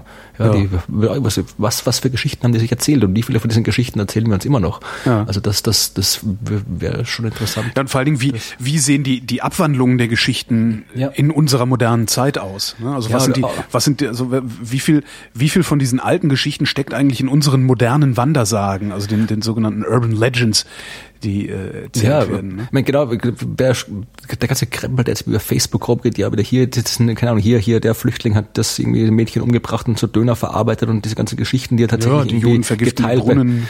Ja. die Frage was wirklich, was, was gab's, gab's diese Geschichten, äh, wie, wie, gibt's da eine, quasi eine direkte Linie, die quasi zum Anbeginn der Zeit zurückreicht? Also das, Das wäre echt mal spannend. ja, ja brauchen wir eine Zeitmaschine. spannend. Hm. Da hatten wir einen belgischen Wissenschaftler, der hat da einen Vorschlag gemacht, Ja, wie man ja. äh, so zumindest an der Zeit rumspielen kann. Ähm, ein, äh, nicht aufgeschrieben, wer das war, ein äh, Wissenschaftler, ein, ein, die Wissenschaft hat festgestellt, die Wissenschaft hat festgestellt, dass ähm, die Mitwisser der großen Verschwörungstheorien, nee, die, die großen Verschwörungstheorien hätten die hab eigentlich ich auch, da kann ich das ist auch- wegklicken. Kannst du wegklicken. Fand ich irgendwie ganz interessant. Also da hat, da hat ein Wissenschaftler hat ein bisschen Statistik gemacht, interessanterweise ein Krebsforscher, der hat wahrscheinlich irgendwie Langeweile gehabt oder sowas. Nee, das ist, das ist eine Verschwörung. Der, Ja, genau. Das ist beauftragt Naja, um. Krebs gibt's halt auch unendlich viele Verschwörungstheorien. Äh, wahrscheinlich ist er dadurch da drauf gekommen. Der hat halt mal ein bisschen Statistik gemacht und ähm, hat äh, eine Formel entwickelt, die ich nicht verstehe, weil es mit Statistik hat das zu tun. Kann dann ja hinterher jeder nachlesen ähm, in den Shownotes. Äh, und äh, hat ausgerechnet, dass ähm, bei den großen Verschwörungstheorien, also Mondlandung, Klimawandel, Impfungen und Heilung gegen Krebs, ähm, die hätten alle schon längst auffliegen müssen, denn keine ähm, Verschwörungstheorie, sagt er, äh, überlebt länger als drei Jahre und neun Monate, weil es einfach zu viele Mitwisser gibt, ähm, von denen irgendwann irgendeiner anfängt zu reden. Und dann Ja, platzt ist das, ganze gleich- Ding. Das ist wie mit den Kühen, ja. Je länger irgendwie Genau. nichts sagt, desto größer ist die Wahrscheinlichkeit, dass er doch mal was ausplaudert. Und das war schon, das war ja auch schon schon schon immer, also das ähm, eine der ersten Verschwörungstheorien, mit der ich mich so mehr oder minder aktiv beschäftigt habe, war halt die Mondlandung. Und das war von Anfang an ja auch eins der Argumente, dass so viele Leute gar nicht so lange ruhig zu stellen sind. ja, natürlich nicht. Und, Und äh, selbst wenn, als letztes wären die Russen ruhig zu stellen gewesen. Wenn die Russen nämlich mitgekriegt hätten, dass die Amis das Ding gefaked haben, dann hätten die denen die Nase lang gezogen. Ja, naja, natürlich. Und vor allem, äh, brauchst du, du hättest irgendwie, wenn angeblich, Le- gibt's ja angeblich jede Menge Beweise, dass der, die Mondlandung gefälscht ist. Und wenn diese Beweise wirklich alle stichhaltig wären, dann hätte sie ja vielleicht in den Jahrzehnten mal irgendeinen Journalist gefunden, der Lust auf Oh. einen Pulitzerpreis und, und Ruhm und Ehre hat und das Ganze mal vernünftig aufarbeitet, ja. Aber alle, die es gemacht haben, sind anscheinend immer mal drauf gekommen, nee, ist doch scheiße, was die da alles erzählen. Also es gibt so viele Gründe, warum das halt irgendwie alles äh, Humbug äh, sein muss mit diesen Verschwörungstheorien. Ja, also es ist, das ist, dass es jetzt irgendwie mathematisch bestätigt ist, ist gut. Naja, da aber, kannst du dem äh, kannst du jetzt ja. natürlich immer noch vorwerfen. Also der hat halt gesagt, okay, wie viele Leute hätten äh, bei der Mondlandung, ähm, da hat er gesagt, ungefähr so um die 400.000 Leute müssen davon gewusst haben. Also ne, Mitwisser hätte es 400.000 gegeben, so viele Mitarbeiter hat die NASA halt damals gehabt.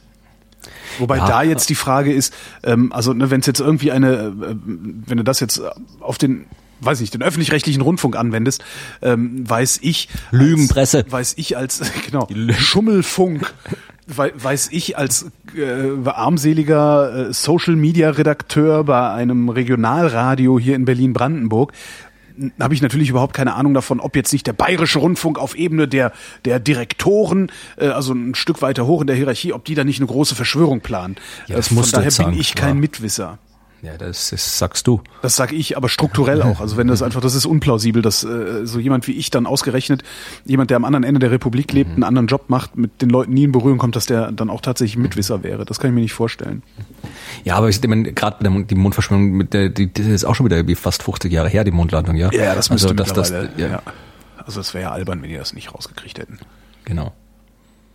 Ja, aber Gerüchte, Verschwörungen, äh, Gerüchte über Gravitationswellen gab's, Äh, äh, sind Gerüchte, keiner weiß was, mehr gibt es zu sagen dazu. Ah, okay. Ich, ich, habe es noch nicht mehr mitgekriegt. Was ist denn Nee, mit den gab-? Ja, die werden ja schon länger gesucht, haben wir Ja. auch schon hier im Podcast darüber geredet und das hat irgendwie äh, ein, ach, mir fällt der Name nicht ein, eh ein ganz einigermaßen bekannter äh, Wissenschaftler. Wie heißt er denn? Äh, weiß nicht. Ach, ist egal, irgendwie einer, aber Stephen jedenfalls, Hawking? nein, jedenfalls keiner, nein, nein, das ist irgendwie, äh, nee, nicht Stephen Hawking. aber wäre äh, jetzt ein bekannter Wissenschaftler gewesen. ja, nee, also jetzt einer, der halt irgendwie normalerweise dem man es nicht zutraut, dass er irgendwie so, so ich weiß kein, kein Spinner, der im Internet einfach irgendwas erzählt, okay. sondern durchaus ein Serienmensch, hat gemeint, ja, er hat von quasi von von gehört, dass da quasi irgendwie äh, bei diesem LIGO äh, Observatorium äh, Gravitationswellendetektor, dass da jetzt äh, tatsächlich mal irgendwie ein Signal äh, gefunden sein könnte, aber natürlich ist nichts publiziert und äh, wenn dann irgendwie in den nächsten Monaten vielleicht, werden wir was sehen, also es gab halt Gerüchte, die natürlich dann irgendwie in den Medien entsprechend wieder aufgegriffen worden sind, aber wie gesagt äh, im Prinzip ist es ein plausibles Gerücht, ja. Also das Ding ist halt dazu da, um Gravitationswellen zu entdecken und dazu von der, von der äh, Sensitivität her eigentlich geeignet, um zumindest die größeren Ereignisse, wie halt irgendwie zwei kollidierende schwarze Löcher oder Neutronensterne oder sowas, äh, zu entdecken, wenn die Gravitationswellen erzeugen. Das heißt, es ist nicht, es ist durchaus erwartbar, dass die mal was finden. Also wir werden sehen, was dran ist an den Gerüchten. Aber das Schöne ist ja, äh, ich weiß nicht, ob du das schon kennst, also es gibt ja gerade bei solchen großen Sachen, eben wie bei LIGO, die haben, das, die haben, das ist echt fies, was die haben, äh, die haben quasi so äh, eingeplante, eingeplante äh, Fehldetektoren Redaktionen. Also damit die quasi, ja, die haben quasi ein Team oder halt ein paar Leute in dem Team, die halt dafür zuständig sind, ab und zu mal was Falsches gefake, zu entdecken. Gefa gefakte Signale einzuspielen. Geil. Quasi. Und zu gucken, cool. ob die anderen das, ob die anderen das rausfinden. Und dann also praktisch, praktisch eine, eine, eine Kontrollgruppe, wenn man jetzt äh, zum Beispiel medizinische Experimente machen würde oder psychologische Experimente. So, äh, einfach halt um zu sehen, ob die spielen halt das Signal ein, das man sich erwartet von irgendeinem Ereignis und dann wird geschaut, checken die jetzt die aus und gehen sofort nein, in die Presse oder checken nein, nein, nein, nein, nein, nein, es geht nicht um, die, um den Medienkontakt, sondern es geht darum, es sind die, du hast, es muss auch immer jemand davor sitzen vor den Daten, die müssen dann irgendwie, ist ja nicht so, dass da irgendwie äh, jetzt dann dann einfach irgendwie so Gravitationswellen, das ist ein Ding, da muss das so viele Störvariablen rausfiltern und so viel ja. äh, die Daten bearbeiten und alles, dass es ja wirklich schwer ist oder leicht ist in dem Fall was zu übersehen, weil halt wirklich so viel viel Rauschen rundherum ist und die Signale, die man messen kann, so so extrem gering sind im Vergleich zum Rauschen. Und da wollen wir halt wissen, äh, die Leute, die halt dafür verantwortlich sind, diese Dinge zu entdecken, wenn wir da etwas reinspielen, was genau das ist, was sie entdecken sollen, entdecken ah. die das auch? Ah. Bemerken die das? Oder, oder haben, sind die, die Routinen, die sie da programmiert haben und die, die Ab Arbeitsabläufe und so weiter, ja, müssen die noch verbessert werden und so Das ist ja noch ja? schlauer, als ich jetzt gedacht habe, dass es mhm. ist. Wow. Ja. Und im Prinzip geht es dann so, also das ist jetzt nicht so, dass die dann irgendwie, äh, da wird wirklich halt dann das ist ja auch quasi eine Konsenssache. Also da müssen ja. irgendwie Unmengen Teams miteinander diskutieren und hier, und wir haben das und wir haben das gesehen und was habt ihr gesehen und passt das zusammen, weil es kann ja auch nicht nur ein Team machen, sondern wie bei den Teilchendetektoren, das sind dann auch irgendwie auch zwei, drei Detektoren, entsprechende Teams, die alle äh, eigene Daten haben, die dann zusammengebracht werden müssen und so weiter. Und da wird dann quasi wirklich gewartet, bis sich dann alle beteiligten Teams dann einig sind, ja, wir haben was gesehen und dann quasi kurz bevor die die Presse anrufen, kommt der und holt den Umschlag raus und sagt, ja, Tut mir leid. Das ist aber auch irgendwie ziemlich frustrierend, oder? Du denkst so, ja. ah, Nobelpreis, Nobelpreis! Und dann kommt wieder der Arsch von einer, von einer Innenrevision und sagt, nee, nee. ja, nee, die haben wahrscheinlich bei der Weihnachtsfeier aber schon viel Spaß. Nee, ja, also, kriegt ja, bei der Weihnachtsfeier kriegt ja immer Dresche. nee, also, das kann auch sein, dass das, früher kann auch durchaus sein, dass das halt sowas ist, ja. Also aber wir werden sehen. Also es wird mich nicht überraschen, wenn da was nachgewiesen wird. Es wird mich auch nicht überraschen, wenn es auch dauert. Also das werden wir Was sehen, würden wir dann tun mit den, mit den Gravitationswellen? Also wir weisen die nach und dann? Was, was, was, was, was, was nutzt uns das? Also abgesehen davon, dass wir sie gesehen haben, aber können, äh, was wissen wir da, dann danach, was wir vorher nicht wussten? Ja, wir wissen, dass die Dinger da sind. Das ist schon mal eine sehr wichtige äh, Erkenntnis. Äh, wir haben dann wieder eine, eine Vorhersage von Einstein äh, konkret bestätigt.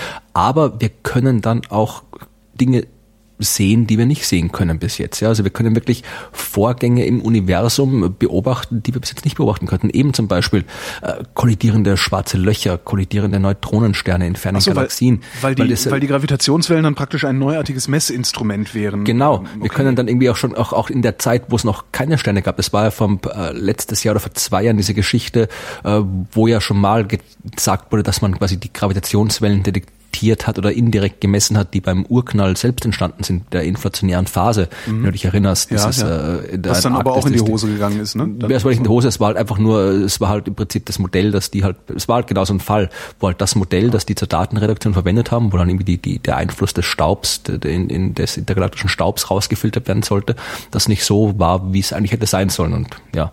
Äh, aber das sowas, wir könnten dann wirklich halt wirklich dann die Gravitationswellen, die doch vom Urknall übrig sind, anschauen. Ja. Wir könnten vielleicht sogar was wie Multiversen, also wir könnten wirklich einen komplett neuen Zugang, um das Universum zu beobachten. Ja, also genauso wie die Neutrino-Astronomie, es hat ja auch ewig gedauert, bis man Neutrinos nachweisen konnte. Mhm. Und jetzt langsam fängt man an, Neutrinos nachzuweisen, die eben nicht nur von der Sonne kommen, sondern auch von anderen Himmelskörpern. Mittlerweile haben wir riesen Neutrino-Observatorien in der Antarktis und überall rumstehen und jetzt sind wir gerade in der Zeit, wo die Neutrino-Astronomie anfängt zu funktionieren und wir halt komplett neue Sachen sehen und irgendwann haben wir vielleicht auch eine Gravitationswellenastronomie, Verstehe. wo wir dann wieder ganz neue Sachen sehen können. Und dazu, ja, irgendwann muss man mal anfangen, die Dinge zu finden. Und wenn man die gefunden hat, dann kann man auch probieren, sie besser zu finden. Und je mehr wir haben wir halt einen komplett neuen, mhm. unabhängigen, vom, vom, von der elektromagnetischen Strahlung unabhängigen Weg des Universums zu beobachten. Das wäre schon, schon, cool. cool. Ja. ja. Zurück also. zur Erde. Ähm, saarländische Wissenschaftler haben festgestellt, dass man einen Kühlschrank auch betreiben kann, wenn man kein Kühlmittel hat. Was die gemacht haben, ist, die haben ähm, diese, ah, wie heißen die Dinger nochmal? Jetzt, jetzt, ich hätte es mir markieren müssen. Ähm, diese Metalle, die in ihrer Ausgangslage wieder zurückkommen. Wie heißt das denn nochmal? Memory Metall? Ja, Memory Metall. Genau, also sie nehmen eine Nickel-Titan-Legierung, ähm, Draht oder Blech, wie, wie sie wollen. Äh, und wenn das gezogen wird, äh, verändert sich die Gitterstruktur und es gibt Spannungen. So. Ähm, was die jetzt machen ist, die packen dieses Metall in einen warmen Raum. Äh, oder warte mal, ja, die packen das Metall in einen warmen Raum, dadurch wird das Ding gespannt irgendwie und sorgen dann dafür, dass es sich wieder entspannt. Bei diesem Entspannen kühlt es ab und zwar um 20 Grad im Vergleich zur Umgebungstemperatur.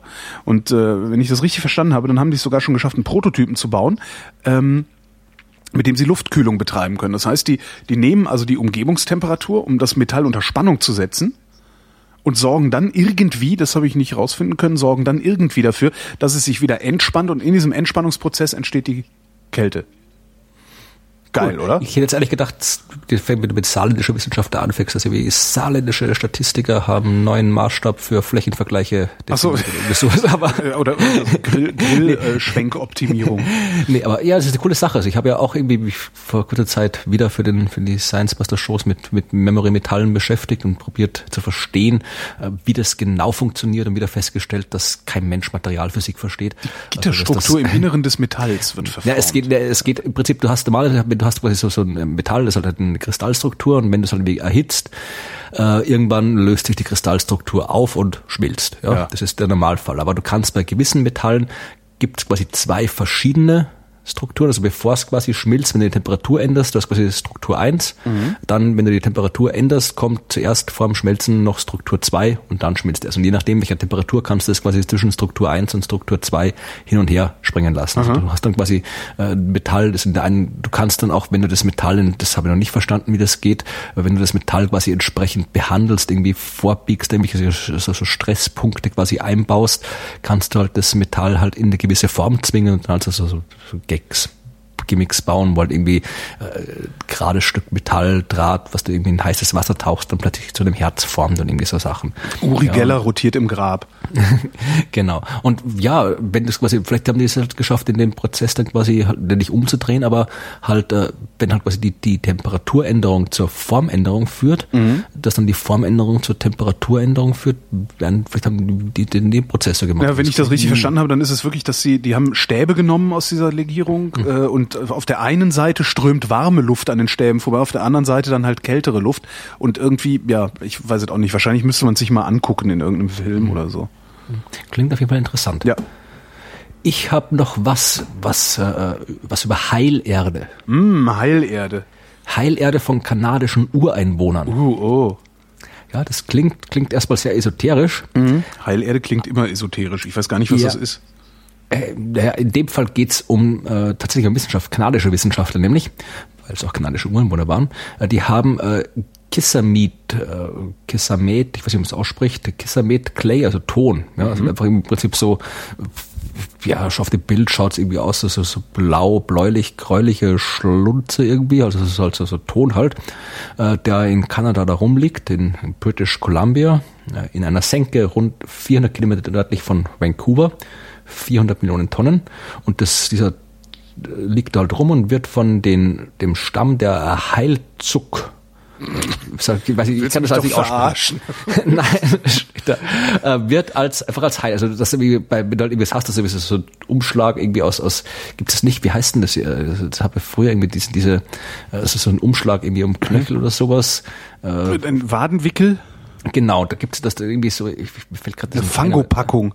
Ne, irgendwie sowas, ja, dass du irgendwie, irgendwie so Erde draufschmierst oder sowas, das ist ja, äh, ist ja auch nicht so, gibt's auch bei uns. Früher, ich kann mich noch erinnern, meine Oma hat das irgendwie mal gemacht, also einfach irgendwie so, halt, äh, ja, einfach so, so ein Umschlag halt. Und das haben die, dieser Stamm, schon länger gemacht, gegen Arthritis, gegen Hautirritationen, Verbrennungen, Darmentzündungen, Blockaden sowas. Gegen Genau. Ödeme. Nein, nein, nein, ja, und das ging, aber das war bis jetzt halt immer nur alles anekdotisch, ja. Sie haben gesagt, die, die machen das halt so. Und jetzt haben aber hier Leute von der, von der Uni in äh, Vancouver das mal wissenschaftlich untersucht. Mhm. Und das, was die da rausgefunden haben, also wenn das wirklich äh, stimmt, und ich gehe davon aus, dass es stimmt, das ist jetzt durchaus irgendwie vernünftige, vernünftigen Paper veröffentlicht äh, worden hier, also in, in äh, wie heißt das, American Society for Microbiology, äh, ist sogar hier, äh, glaube ich, sogar Open Access der Artikel, wenn man den lesen will. Äh, die haben erstmal geschaut, es war jetzt in, in äh, vitro, Genau, ja, also die haben quasi äh, das, dieses, äh, diesen Ton mal mit Wasser vermischt und dann Krankheitserreger reingeschmissen und geschaut, was da dabei passiert bei welchen, haben festgestellt, also das war bei, bei normalen Krankheitserregern funktioniert der recht gut, aber auch bei den multiresistenten Krankenhauskeimen, ja, also diesen Staphylococcus aureus und so weiter, alles das, das Zeug, was halt wirklich, was uns halt langsam wirklich Probleme schafft, ja, Ja. also diese ganzen multiresistenten Keime, die, du irgendwie, wo halt wirklich, wie heißen diese, diese SKP-Bakterien, die dann irgendwie gegen die du nichts tun kannst und wo du dann im Krankenhaus gerne auch mal dran stirbst. No. Die haben gesagt, äh, 16 Stämme von diesen äh, multiresistenten Bakterien, noch andere, haben die äh, mit diesem Tonwassergemisch komplett umgebracht. Ja, also, äh, auch bei Pilzinfektionen und so weiter. Das heißt, man könnte Und, äh, daraus wieder ein neues Antibiotikum ziehen. ja, also ich weiß nicht, die, haben halt, jetzt momentan haben sie jetzt quasi diese In-vitro-Experimente gemacht und jetzt müssen die halt erstmal, da haben die jetzt irgendwie keine irgendwelchen großartigen Nebenwirkungen sonst irgendwas gesehen. Jetzt müssen die wirklich mal echte klinische Studien machen und so weiter und das Ganze halt wirklich vernünftig analysieren, aber anscheinend ist das ja wie eins von den Dingen, wo halt mal dieser anekdotische äh, Ansatz der, der, der weisen Ureinwohner anscheinend tatsächlich irgendwie äh, was, was, was bringt daraus, ja. Also das was da rauskommt. Aha. Werden wir sehen. Auch witzig. Ich habe was Schönes gefunden ähm, über äh, äh, Schummeln. Und zwar sind äh, israelische Wissenschaftler hingegangen, haben ähm, Leute ähm, ein, ein Schätzspiel machen lassen. Äh, bei dem konnte man, was konnte man gewinnen? Ein Kopfhörer konnte man gewinnen. Was ist der Geier? Also erst ein Chatspiel, da konnte man Kopfhörer gewinnen. Also die Gewinner haben Kopfhörer gekriegt. Danach haben sie noch ein Spiel gemacht mit denen. Ähm, äh, aber ja, ein scheinbar davon unabhängiges Experiment. Und zwar sollten die Probanden mit Würfeln und einem Würfelbecher würfeln und die Augenzahl sagen. Dabei haben aber nur die Probanden ihre eigene Augenzahl gesehen. Und die Wissenschaftler irgendwie. Stellt sich raus, diejenigen, die vorher den Kopfhörer gewonnen hatten, haben häufiger gemogelt, äh, indem sie ihre Augenzahl erhöht haben. Okay, warum? Weiß ich auch nicht. Also die, die ähm, kannst du natürlich nur jetzt wild ruminterpretieren. Die Wissenschaftler haben gesagt, es könnte, ähm, also Was war das denn für Kopfhörer? keine, genau. Das ist doch alles Schummelei hier. Solange wir nicht wissen, was für Kopfhörer ja, sind. ja, aber es gibt, es kommt auf alles. Es gibt ja viele Leute, die, die, also es gibt ja viele Leute, wo die so komische Kopfhörer aufhaben, wo ich mir denke, das, das, das kann nur ein Arschloch sein, bei der Kopfhörer, die die aufhaben. Ist diese, diese, diese riesen, riesen angeberischen Hipster-Kopfhörer. Hipster-Kopfhörer, ja. Also dann, dann wundert mich das nicht, wenn die gerade die diese Kopfhörer Nee, ist ganz interessant. Also die, die, es, es scheint so, als würdest du dich äh, ähm, als Gewinner fühlen, also äh, ne, und, und daraus, dass du schon mal gewonnen hast, und zwar aus eigener Kraft gewonnen hast, ähm, den Anspruch ableiten, dass du jetzt als nächstes auch schon wieder gewinnst und darum bist du halt eher geneigt zu bescheißen, damit du halt gewinnst. Dieser Effekt tritt nämlich nicht auf, wenn nicht mit einem Schätzspiel vorher die Kopfhörer verteilt werden, sondern nach dem Zufallsprinzip. Also Okay. würfel mal, mal gucken, wer gewinnt, hat halt gewonnen, aber eben nicht, wer besser geschätzt hat. Ähm, und äh, die Wissenschaftler sagen halt, das Anspruchsdenken würde es halt erleichtern, äh, eine Regelüberschreitung vor sich selbst zu rechtfertigen. So, ich bin halt ja sowieso, ich bin ja sowieso, ein- also ne, wenn man das jetzt mal so ein bisschen runterbricht, ich bin ja sowieso so ein Gewinnertyp, dann ist das ja völlig klar, dass ich hier auch als Gewinner rausgehe, dann kann ich ja auch erzählen, was ich will, weil alle wissen ja, dass ich ein Gewinner bin. Stimmt, ja. Das klingt zumindest plausibel. Aber Ja. wie gesagt, bei den Dingen, die plausibel klingen. Ja, mein Gott, das ist halt. Psychologie. Nein, nein, nein, nein, nein. Das, Das- da du hast- klingt ja alles plausibel. Sel selbst Freud und Jung klingen plausibel. Nee. Doch, doch. nee. Auch wenn das Kokolores ist, plausibel klingen tut. Ey, was, irgendwie alles ist ein Penis und ich will bei der Mutter schlafen. Ja, genau. Ich weiß nicht, das, ist, ja, Das schneide ich übrigens dann raus, ne? Aber wenn das, wenn, wenn das, wenn das für dich plausibel klingt, vielleicht solltest du mal irgendwie an der Analyse denken. Jetzt sollte ich mal mein Gehirn untersuchen lassen. Womit ich beim ab- nächsten Thema wäre, wenn du nicht dazwischen gehst und eins sagst. Ich hätte eins, das passt vage zu schummeln, da geht's um Schule. Ja, super. Äh, Und zwar um Schule in Sachsen. Äh, Und zwar um Schulplanetarien in Sachsen. Ganz genau das sein. Also äh, in der DDR gab's ja überall standardmäßig Pflicht Astronomieunterricht. Das heißt, echt? es, ja, es war, also ich glaube irgendwie. Das finde ich ja super. Ja, und das Ding ist, also äh, deswegen gibt es auch in, in, in Osten noch enorm viele Schulsternwarten und Schulplanetarien. Ja. Das Ding ist also, das leider nach der Wende, das war eins der Dinge, die, die man durchaus mal von der DDR in die BRD exportieren hätte können. Leider war es halt wie üblich wieder andersrum. Das heißt, äh, es ist dann, äh, mittlerweile gibt's noch in Thüringen, in MacPom und in Sachsen-Anhalt verpflichtenden Astronomieunterricht. Ich glaube in der siebten der achten Klasse zwei Stunden oder sowas und in allen anderen Ländern nicht mehr und in Sachsen ist es 2007 abgeschafft worden. Gegen großen Protest übrigens der Bevölkerung, aber halt abgeschafft worden. Äh, Die Planetarien und Sternwarten gibt's aber halt immer noch und werden natürlich auch noch genutzt. Äh, Du kannst du da immer noch irgendwie Physikunterricht und alles andere Geografieunterricht drin machen, kannst auch Musikunterricht drin machen. So ein Planetarium ist ein cooles Ding, weil da kannst du schöne Sachen projizieren. Das kannst du nicht überall in der Schule verwenden, natürlich auch für die Öffentlichkeit. Ja, also da ich habe auch da schon ein bisschen Schulplanetarien Vorlesungen gehalten und Vorträge gehalten und da gehen auch, die haben auch ein normales Programm oft, wo Leute hingehen. Problem ist natürlich, äh, du brauchst jemand, der sich darum kümmert. Ja. Und äh, wenn du jetzt keine speziellen Astronomielehrer mehr hast, ja, Kann, weil, kann man das ja öffnen für Hobbyastronomen? ja, ja, nein, das ist ja schon in der Schule auch. Es ging wirklich um das in der Schule einzusetzen, ja. Okay. Und da sagen die halt jetzt hier, das ist ein Bericht vom Deutschlandfunk, äh, dass halt mittlerweile immer weniger äh, immer weniger äh, Schulplanetarien quasi äh, genutzt werden können, weil halt einfach das Personal nicht da ist. Ja, Ja. also ich meine, die Leute, die sich alle mit Astronomie auskennen, sind halt meistens die Mathe- und Physiklehrer, was eh schon Mangelfächer sind. Das heißt, äh, die haben sowieso schon wenig Zeit und äh, beziehungsweise die die Astronomielehrer sind, die müssen halt dann Mathe und Physik unterrichten, ja, weil halt der Mangel herrscht und haben dann weniger Zeit für die Astronomie. Und es gibt die Gesellschaft deutschsprachiger Planetarien und die sagt halt, dass es halt wirklich ist, dass man ja, dass halt die ganzen Planetarien, diese Kleinplanetarien im Prinzip nur nur eingeschränkt betrieben werden können, weil halt da äh, das Geld dafür nicht da ist. Ja, Was also für ein Jammer. und das, ist ja- das Problem ist, dass halt gerade, wenn es halt kein Pflichtunterricht ist, wie halt in den drei noch äh, Ländern, wo das noch stattfindet, dann ist es halt wieder Astronomieunterricht dann eben nur als Wahlfach oder als so, so, so außerschulische Freifächer oder sowas. Und äh, ja, das kann man halt anbieten, wenn du Leute hast, die das machen. Und wenn du das nicht hast, Ich glaube, ich hätte mehr über Physik, Chemie und Mathematik gelernt, als äh, ich gelernt habe, wenn ich nur ein Jahr lang Astronomieunterricht gehabt hätte. Ja, also wie gesagt, das ist halt, ich habe das damals noch noch äh, hier in, Jena gibt's halt, ist halt noch eine der Unis, wo Astronomielehrer äh, noch ausgebildet werden. Also du kannst dann noch Astronomie auf Lehramt studieren hier. Und es gibt hier auch immer noch, äh, wir haben auch hier einen Astronomie-Didaktik, Lehrstuhl, glaube ich, oder Physik und Astronomie-Didaktik. Und die machen halt auch immer einmal im Jahr so eine große Konferenz. Da kommen halt irgendwie Astronomielehrer bzw. interessierte Physik- und Mathelehrer aus, aus ganz Deutschland hierher, weil es entweder als Wahlfächer oder als, als Freifächer gibt es das ja anderswo auch, aber eben halt nicht als Pflichtfach leider.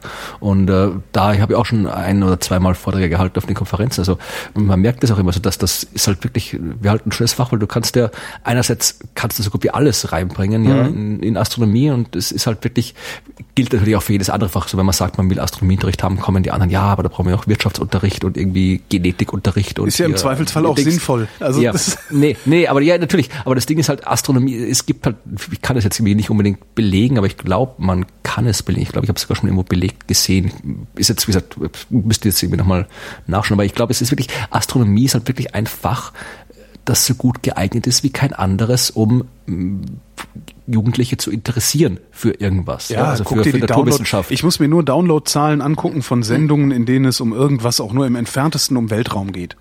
Genau, und das wenn ist, das ist immer das sind die erfolgreichsten Sendungen. Ja. Genau, und wenn du da das halt im, im Schul, gerade im, im Schulunterricht das entsprechend einsetzt, da kannst du Ja. irgendwie die Astronomie nehmen als Ausgangspunkt eben dann in die Mathematik, in die Physik, in die Geografie, in die Geschichte, was auch immer. Du kannst wirklich alles da reinbringen. Und das, das Biologie. äh, ja, wie gesagt, alles. Und da kannst du dann quasi wirklich halt das quasi so, so als, als, äh, ja, als, als, als Fach nehmen. Im Grunde als, als äh, Einstiegsdroge. Ne? So. Ja, einfach zu sagen, wo man wirklich die, die herausfinden kann, für was sich die Kinder begeistern, beziehungsweise ja. den Kindern die Möglichkeit geben, sich zu begeistern, die sie vielleicht irgendwie in anderen Unterrichtsfächern nicht so haben, weil irgendwie äh, entweder du bist für Mathe begeistert oder du bist es nicht, aber von selbst, wie du gerade irgendwie noch, noch der Unterricht langweilig ist, weil du musst einfach gewisse Dinge lernen in Mathe, ja. Äh, die sind halt dann vielleicht nicht so interessant, aber wenn du halt quasi die Begeisterung über einen anderen Weg bekommst, eben weil du dich zum Beispiel irgendwie äh, für, für Asteroiden super findest und du rausfinden willst, wie du eben irgendwie Asteroidenbahnen berechnen kannst, um rauszufinden, ob jetzt einer kommt, der auf die Erde knallt oder sonst ja. irgendwas oder wie man Planeten entdeckt, dann musst du doch ein bisschen rechnen dazu und vielleicht kommt dann da die Begeisterung für die Mathematik. Ja, also man kann mit der Astronomie, kann man halt wirklich den, den Kindern die Möglichkeit geben, sich für etwas das, zu begeistern. Das meine ich damit, ja. äh, wenn ich sage, ich hätte in einem Jahr Astronomie wahrscheinlich mhm. mehr über Mathe, Physik, Chemie gelernt, ähm, als in, in all den Jahren, die ich zur Schule gegangen bin. Und es waren nicht wenige. Äh, ja. ja, also wie gesagt, aber das ist halt leider nur noch in drei Bundesländern der Fall und da halt auch nur ein, ein Jahr. Ja, schade. Kommen wir zu etwas Erfreulichem. Ja. Deutsche Wissenschaftler haben festgestellt, dass es sehr wohl einen freien Willen gibt. Ähm, es gibt ja seit vielen Jahrzehnten ähm, diese, diese, es gab eine Forschung, es gab einen, einen Hirnphysiologen, Benjamin Libet hieß der, der äh, das Bereitschaftspotenzial im Gehirn anhand von Hirnstromkurven gemessen hat. Das heißt, er konnte messen, dass bevor du deine Hand bewegen willst, also bevor dir bewusst ist, dass du deine Hand bewegen wirst, es schon ein Bereitschaftspotenzial im Gehirn gibt, ähm, die Hand zu bewegen. So, und da sind, da sind, ist es nicht immer da, dieses Potenzial? Naja, nee, du hast, du hast Potenzialunterschiede. Also du hast verschiedene Erregungs- und äh, Dämpfungszustände im Gehirn. Mhm. Ähm, und die werden halt, also das, das, das wechselt dann halt, ne? Also Erregung, Dämpfung, Erregung, Dämpfung und sowas. Und äh, irgendwie kann man wohl, kann man wohl, wohl ist ja immer so, also das Wort wohl ist ja so ein bisschen wie offenbar. Die, der Offenbarungseid des Journalismus heißt nämlich, ich habe keine Ahnung, will aber trotzdem irgendwas erzählen. Also man kann wohl sehen, dass ähm, also in bestimmten Hirnregionen Hirnregionen, wenn du deinen Arm bewegst oder wenn du nach rechts gehst oder irgendwie sowas, dann sind bestimmte Hirnregionen aktiv oder inaktiv. Ähm, jetzt gibt es einen Aktivitäts, also einen Anstieg im Aktivitätsniveau in bestimmten Hirnregionen, die darauf hindeuten, dass du deinen rechten Arm bewegst und dann bewegst du auch deinen rechten Arm. Das heißt aber, dass du das nicht willentlich machst, sondern dass dein Gehirn, bevor dir die Entscheidung bewusst ist oder dein Bewusstsein zugänglich ist, ist diese Entscheidung schon von deinem Gehirn getroffen worden. Da haben wir jetzt ein paar Jahrzehnte lang, gab es auch so äh, rechtsphilosophische Diskussionen darüber, weil das natürlich auch einen völlig neuen Umgang mit der, mit der Frage nach Schuld impliziert. Ne? Habe ich ihn äh, willentlich erschossen oder äh, ist irgendetwas passiert, das dazu geführt hat, dass ich ihn erschossen habe? Also ich habe mal irgendwo, ich habe das vor kurzem in einem Podcast gehört, ich habe keine Ahnung, aber ich habe Podcast Podcast es war und ob das was Aktuelles war oder was Altes, aber ich glaube da irgendwie gehört zu haben, dass es quasi, dass du quasi dieses, dieses Potenzial quasi immer da ist und dass du dich halt dann quasi äh, da komme ich jetzt hin. Achso, okay, dann erzähl du das. Da, vielleicht war es eher aktuell. Da, da komme ich jetzt hin. Ja, ähm, gut. So, jetzt hat an der Charité hier in Berlin ist einer hingegangen und hat gesagt, so ich gucke mir das jetzt mal an mit diesem Bereitschaftspotenzial. Es geht mir auf den, auf den, auf den Nerven. Ähm, ich habe keinen Bock, dass mein Gehirn entscheidet, was ich tue. Und zwar bevor mein Bewusstsein zugänglich ist, was ich tue. Ähm, hat sich ein Dutzend Probanden geholt, hat, ein, hat die an den Computer gesetzt und hat ein, ein Sie nennen es hier in, der Publikation, ein Hirnduell gegen den Computer machen lassen. Also Elektronen haben die Hirnströme gemessen, die Beinmuskulatur wurde überwacht. Dann haben sie 326 Mal sollten die Probanden jeweils Punkte sammeln. Ähm, und zwar sollten sie ein Fußpedal, genau, sie sollten ein Fußpedal, genau, sammeln Sie Herzen? Nein, äh, Ihr Gehirn sagt was anderes. Hier nehmen Sie. Ähm, sollten halt auf äh, grün, wenn, wenn irgendwie eine grüne Lampe anging, sollten sie auf ein Pedal treten. Wenn eine rote Lampe anging und sie aufs Pedal getreten haben, dann äh, haben sie Punktabzug gekriegt. So, jetzt hat er sich das Bereitschaftspotenzial angeguckt ähm, und hat gesagt, wenn das Bereitschaftspotenzial darüber Auskunft gibt, ob ich das Pedal drücke oder nicht, dann müsste ich das Pedal auch dann drücken, wenn ich das Aufleuchten der Lampe vom Bereitschaftspotenzial abhängig mache. Sprich, der hat geguckt, wie ist das Bereitschaftspotenzial? Aha, Bereitschaftspotenzial ist hoch für tritt jetzt gleich auf das Pedal, dann blende ich mal rot ein. Jetzt weißt du aber, dass du bei Rot Punktabzug kriegst und müsstest aber eigentlich trotzdem drauftreten, weil dein Gehirn ist dir ja gesagt hat, bevor du überhaupt irgendeine Entscheidung hast treffen können oder dein Ich irgendeine Entscheidung hat treffen können. Stellt sich raus, ist nicht so. Ja, das heißt, du bist, obwohl das Bereitschaftspotenzial in deinem Gehirn sagt, ich trete auf das Pedal, immer noch Herr darüber, ob du auf das Pedal trittst oder ob nicht. Genau. Das ist, was er rausgefunden hat. Und das, Das ist schon mal, äh, ja. äh, ja, das ist wahrscheinlich auch das, was du sagen wolltest. Das heißt, die, du hast halt, du hast halt die, die, die, den freien Willen oder deine Willensentscheidung ist immer schon da. Und da gab es vor ein paar Jahren, gab es auch schon mal irgendein Experiment, wo auch äh, hinterher ein Wissenschaftler gesagt hat, ähm, selbst wenn dieses Bereitschaftspotenzial bestimmt, was wir als nächstes tun würden, sind wir immer noch in der Lage, es nicht zu tun. Genau, ja. Ne? Einfach zu sagen Nein. Also das Nein ist stets äh, eine Option beim Willen. Das fand ich aber ganz interessant, dass Sie das hier in der Charité nochmal sich angeschaut haben. Sehr gut, ja. Ich habe jetzt äh, fast gar nichts mehr an Geschichten. Oh, ich habe noch ein paar lustige. Ich habe hier noch ein Interview. Oh. Ich- ich das ist mit einem Wissenschaftshistoriker Ah. über Bücher in der Geisteswissenschaft. Ich frage mich gerade, warum ich das hier offen habe. Wahrscheinlich, weil Wissenschaftshistoriker immer interessantes Zeug zu erzählen haben. Ja, ich weiß nicht, das ist ja, äh, wir können ich, ich glaube, ich habe es einfach nur gedacht, was irgendwie interessant ist und verlinken kann. Ich habe jetzt gerade keine wirkliche Erkenntnis draus. Es geht im Prinzip, Hab ich aber. ich es geht im Prinzip um, um nicht jetzt um Wissenschaftsgeschichte, sondern einfach um, um den Umgang mit Büchern und Schreiben. Also es geht darum, dass halt irgendwie in der Geisteswissenschaft halt irgendwie, der, was in der Naturwissenschaft halt das Paper irgendwo in Nature Science oder generell das Paper ist, ist in der Geisteswissenschaft halt immer noch das Buch. Die Da Veröffentlichung bei Buch Surkamp, genau. schreibt man doch ein Buch. Ich kann mich noch erinnern, wie, wie irgendwie, äh, war ja auch ein bisschen einer komischen, es war auch das ist eine absurde Geisteswissenschaftler Podiumsdiskussion, wo es um die Zukunft der Publikation geht und wo alle noch immer irgendwie erschreckt waren, dass es sowas wie das Internet gibt, wo jeder was reinschreiben kann und wo dann irgendwie alle, alle absurd äh, begeistert und nicht be- beeindruckt waren, dass ich ein Buch bei Hansa veröffentlicht habe. Ja, Ja. Ja, ich sag, ja, es ist halt irgendwie, ich habe halt kein, kein, war halt irgendwie kein geisteswissenschaftliches irgendwas, sondern halt, ja, sind meine, meine Bücher halt. Aber wie gesagt, dieses, dieses, dieses äh, Buch äh, zählt und das geht halt in dem Interview, also einerseits halt irgendwie um, um, wo er halt auch das verteidigt, dass eben Geisteswissenschaftler auch weiterhin Bücher schreiben sollen, also ähm, die keine, keine Artikel irgendwo und dann sich darüber aufregt, dass man sogar schon promovieren kann, ohne ein Buch geschrieben zu haben, sondern nur Papers geschrieben zu haben. Und dann noch irgendwie geht es auch um Open Access, wo er auch dagegen ist, glaube ich. Zumindest in der also das, äh, das war ein bisschen komisch. Also es geht äh, äh, ja, also man kann es irgendwie mal lesen, das, das äh, das Interview. Und dann mache ich noch das zweite Interview, das ich auch offen habe, wo ich auch nicht weiß, da ging es um äh, Zeilinger, Anton Zeilinger, den, den, den Quantenmechanik. Heini, der irgendwie Teilchen beamt, über, über Wissenschaftskommunikation und Wissenschafts-PR. Auch ganz interessant, wo er sich darüber beschwert, über Wissenschafts-PR. Äh, und äh, das, ja, also kann man auch einfach lesen. Ist ganz interessant. Die beiden Interviews kann man verlinken und da habe ich sonst nichts zu sagen. Sorry, ich bin jetzt irgendwie ein bisschen, ich dachte, da wäre ich irgendwie offen gehabt. Ich habe die irgendwann mal vor, vor Ewigkeiten mal in meiner Liste getan und dachte, ja, die habe die verlinkt, weil da irgendwas Cooles drin stand. Aber es Na, sind halt die, nur, glaube ich, ist, interessante Interviews. Sowas wie der Hidden Track dieser Sendung sozusagen. Genau.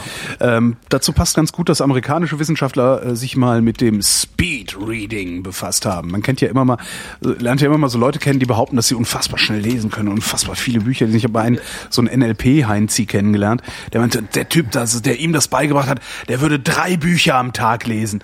Wo ich auch dachte, nee, macht er halt nicht. Weil Also niemand liest drei Bücher am Tag. Also ich habe schon mal drei Bücher am Tag gelesen, aber, Ja, aber nicht von Anfang kleine, bis Ende. kurze Bücher. Ja, schon kurze Bücher. Ja, okay. Das Ding ist, wenn, wenn ich erzähle, wie viel ich lese, dann fragen mich auch mal Leute, ob ich eine Technik habe, dass ich so schnell lesen kann. Aber ich, ich, ich, ich lese halt, es geht nicht um so Extreme, Äh, aber ich komm kann ich halt mit- schon schnell lesen. Ja, also Komme ich kann mit First, thing, first, first Things First. Ähm, die Wissenschaftler sagen, das Einzige, was dabei hilft, schneller lesen zu können und hinterher den Text auch zu verstehen. Weil das ist ja das Ding. Klar kann ich schnell lesen, ich kann durch ein Buch durchpflügen wie nichts Gutes, danach weiß ich aber nicht mehr, was da drin gestanden hat.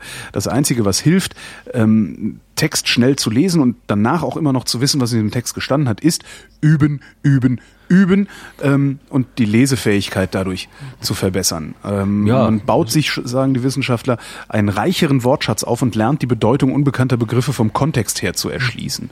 Was sie gemacht haben, ist, sie haben sich äh, alle möglichen Studien, das ist also eine Metaarbeit, haben sich alle möglichen Arbeiten angeguckt, ähm, die sich mit Speedreading und Lesegeschwindigkeit beschäftigen und sind zu dem Ergebnis gekommen, dass ähm, ein geübter Leser zwischen 200 und 400 Wörter pro Minute schafft, je nachdem, wie komplex der Text ist, und das Ganze auch ohne Schnelllesetechnik. Und es gibt keine Hinweise darauf, dass ähm, irgendwelche Speedreading äh, Techniken das verbessern würden oder auch irgendwelche Technologien das verbessern würden. Es gibt ja auch so, so, so Apps, die dann jedes Ja. Wort nur einzeln einblenden, um damit äh, zu verringern, dass du deine Augen hin und her bewegen musst, was ja auch Zeit kostet. Da sagen die aber auch, naja, das sind zehn Prozent, die diese das- Augenbewegung kostet und das macht hinterher den Braten dann eben auch nicht mehr fett.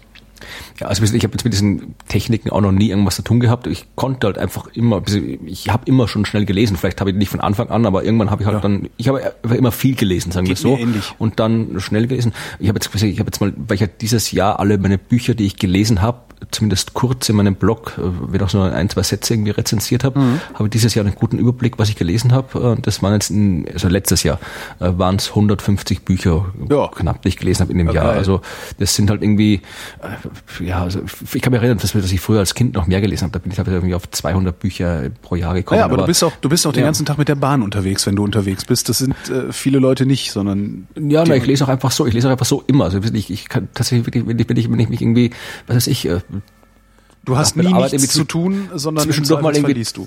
Zwischendurch zwei Minuten hinsetzt, dann in zwei Minuten lese ich was. Ah, ja. Okay. Oder wenn ich irgendwie, äh, keine Ahnung, wenn ich mir die Zähne putze am Abend, in der Zeit lese ich, habe ich einen Kindle nebenbei und lese was. Mhm. Ja, wenn ich, wenn ich ins Bett lege, äh, auch wenn ich müde bin, ich lese zumindest noch irgendwie fünf Minuten, ja, öfter mal irgendwie eine halbe Stunde. Also ich, ich lese halt einfach immer. Es ist nicht so, dass ich jetzt irgendwie so, ich muss jetzt in meinen Lesersessel mich hinsetzen und dann irgendwie Dings und hier noch irgendwie einen Tee und alles und dann in Ruhe mal ein Buch lesen oder im Urlaub nehme ich mir mal ein Buch mit, das ich mal lese.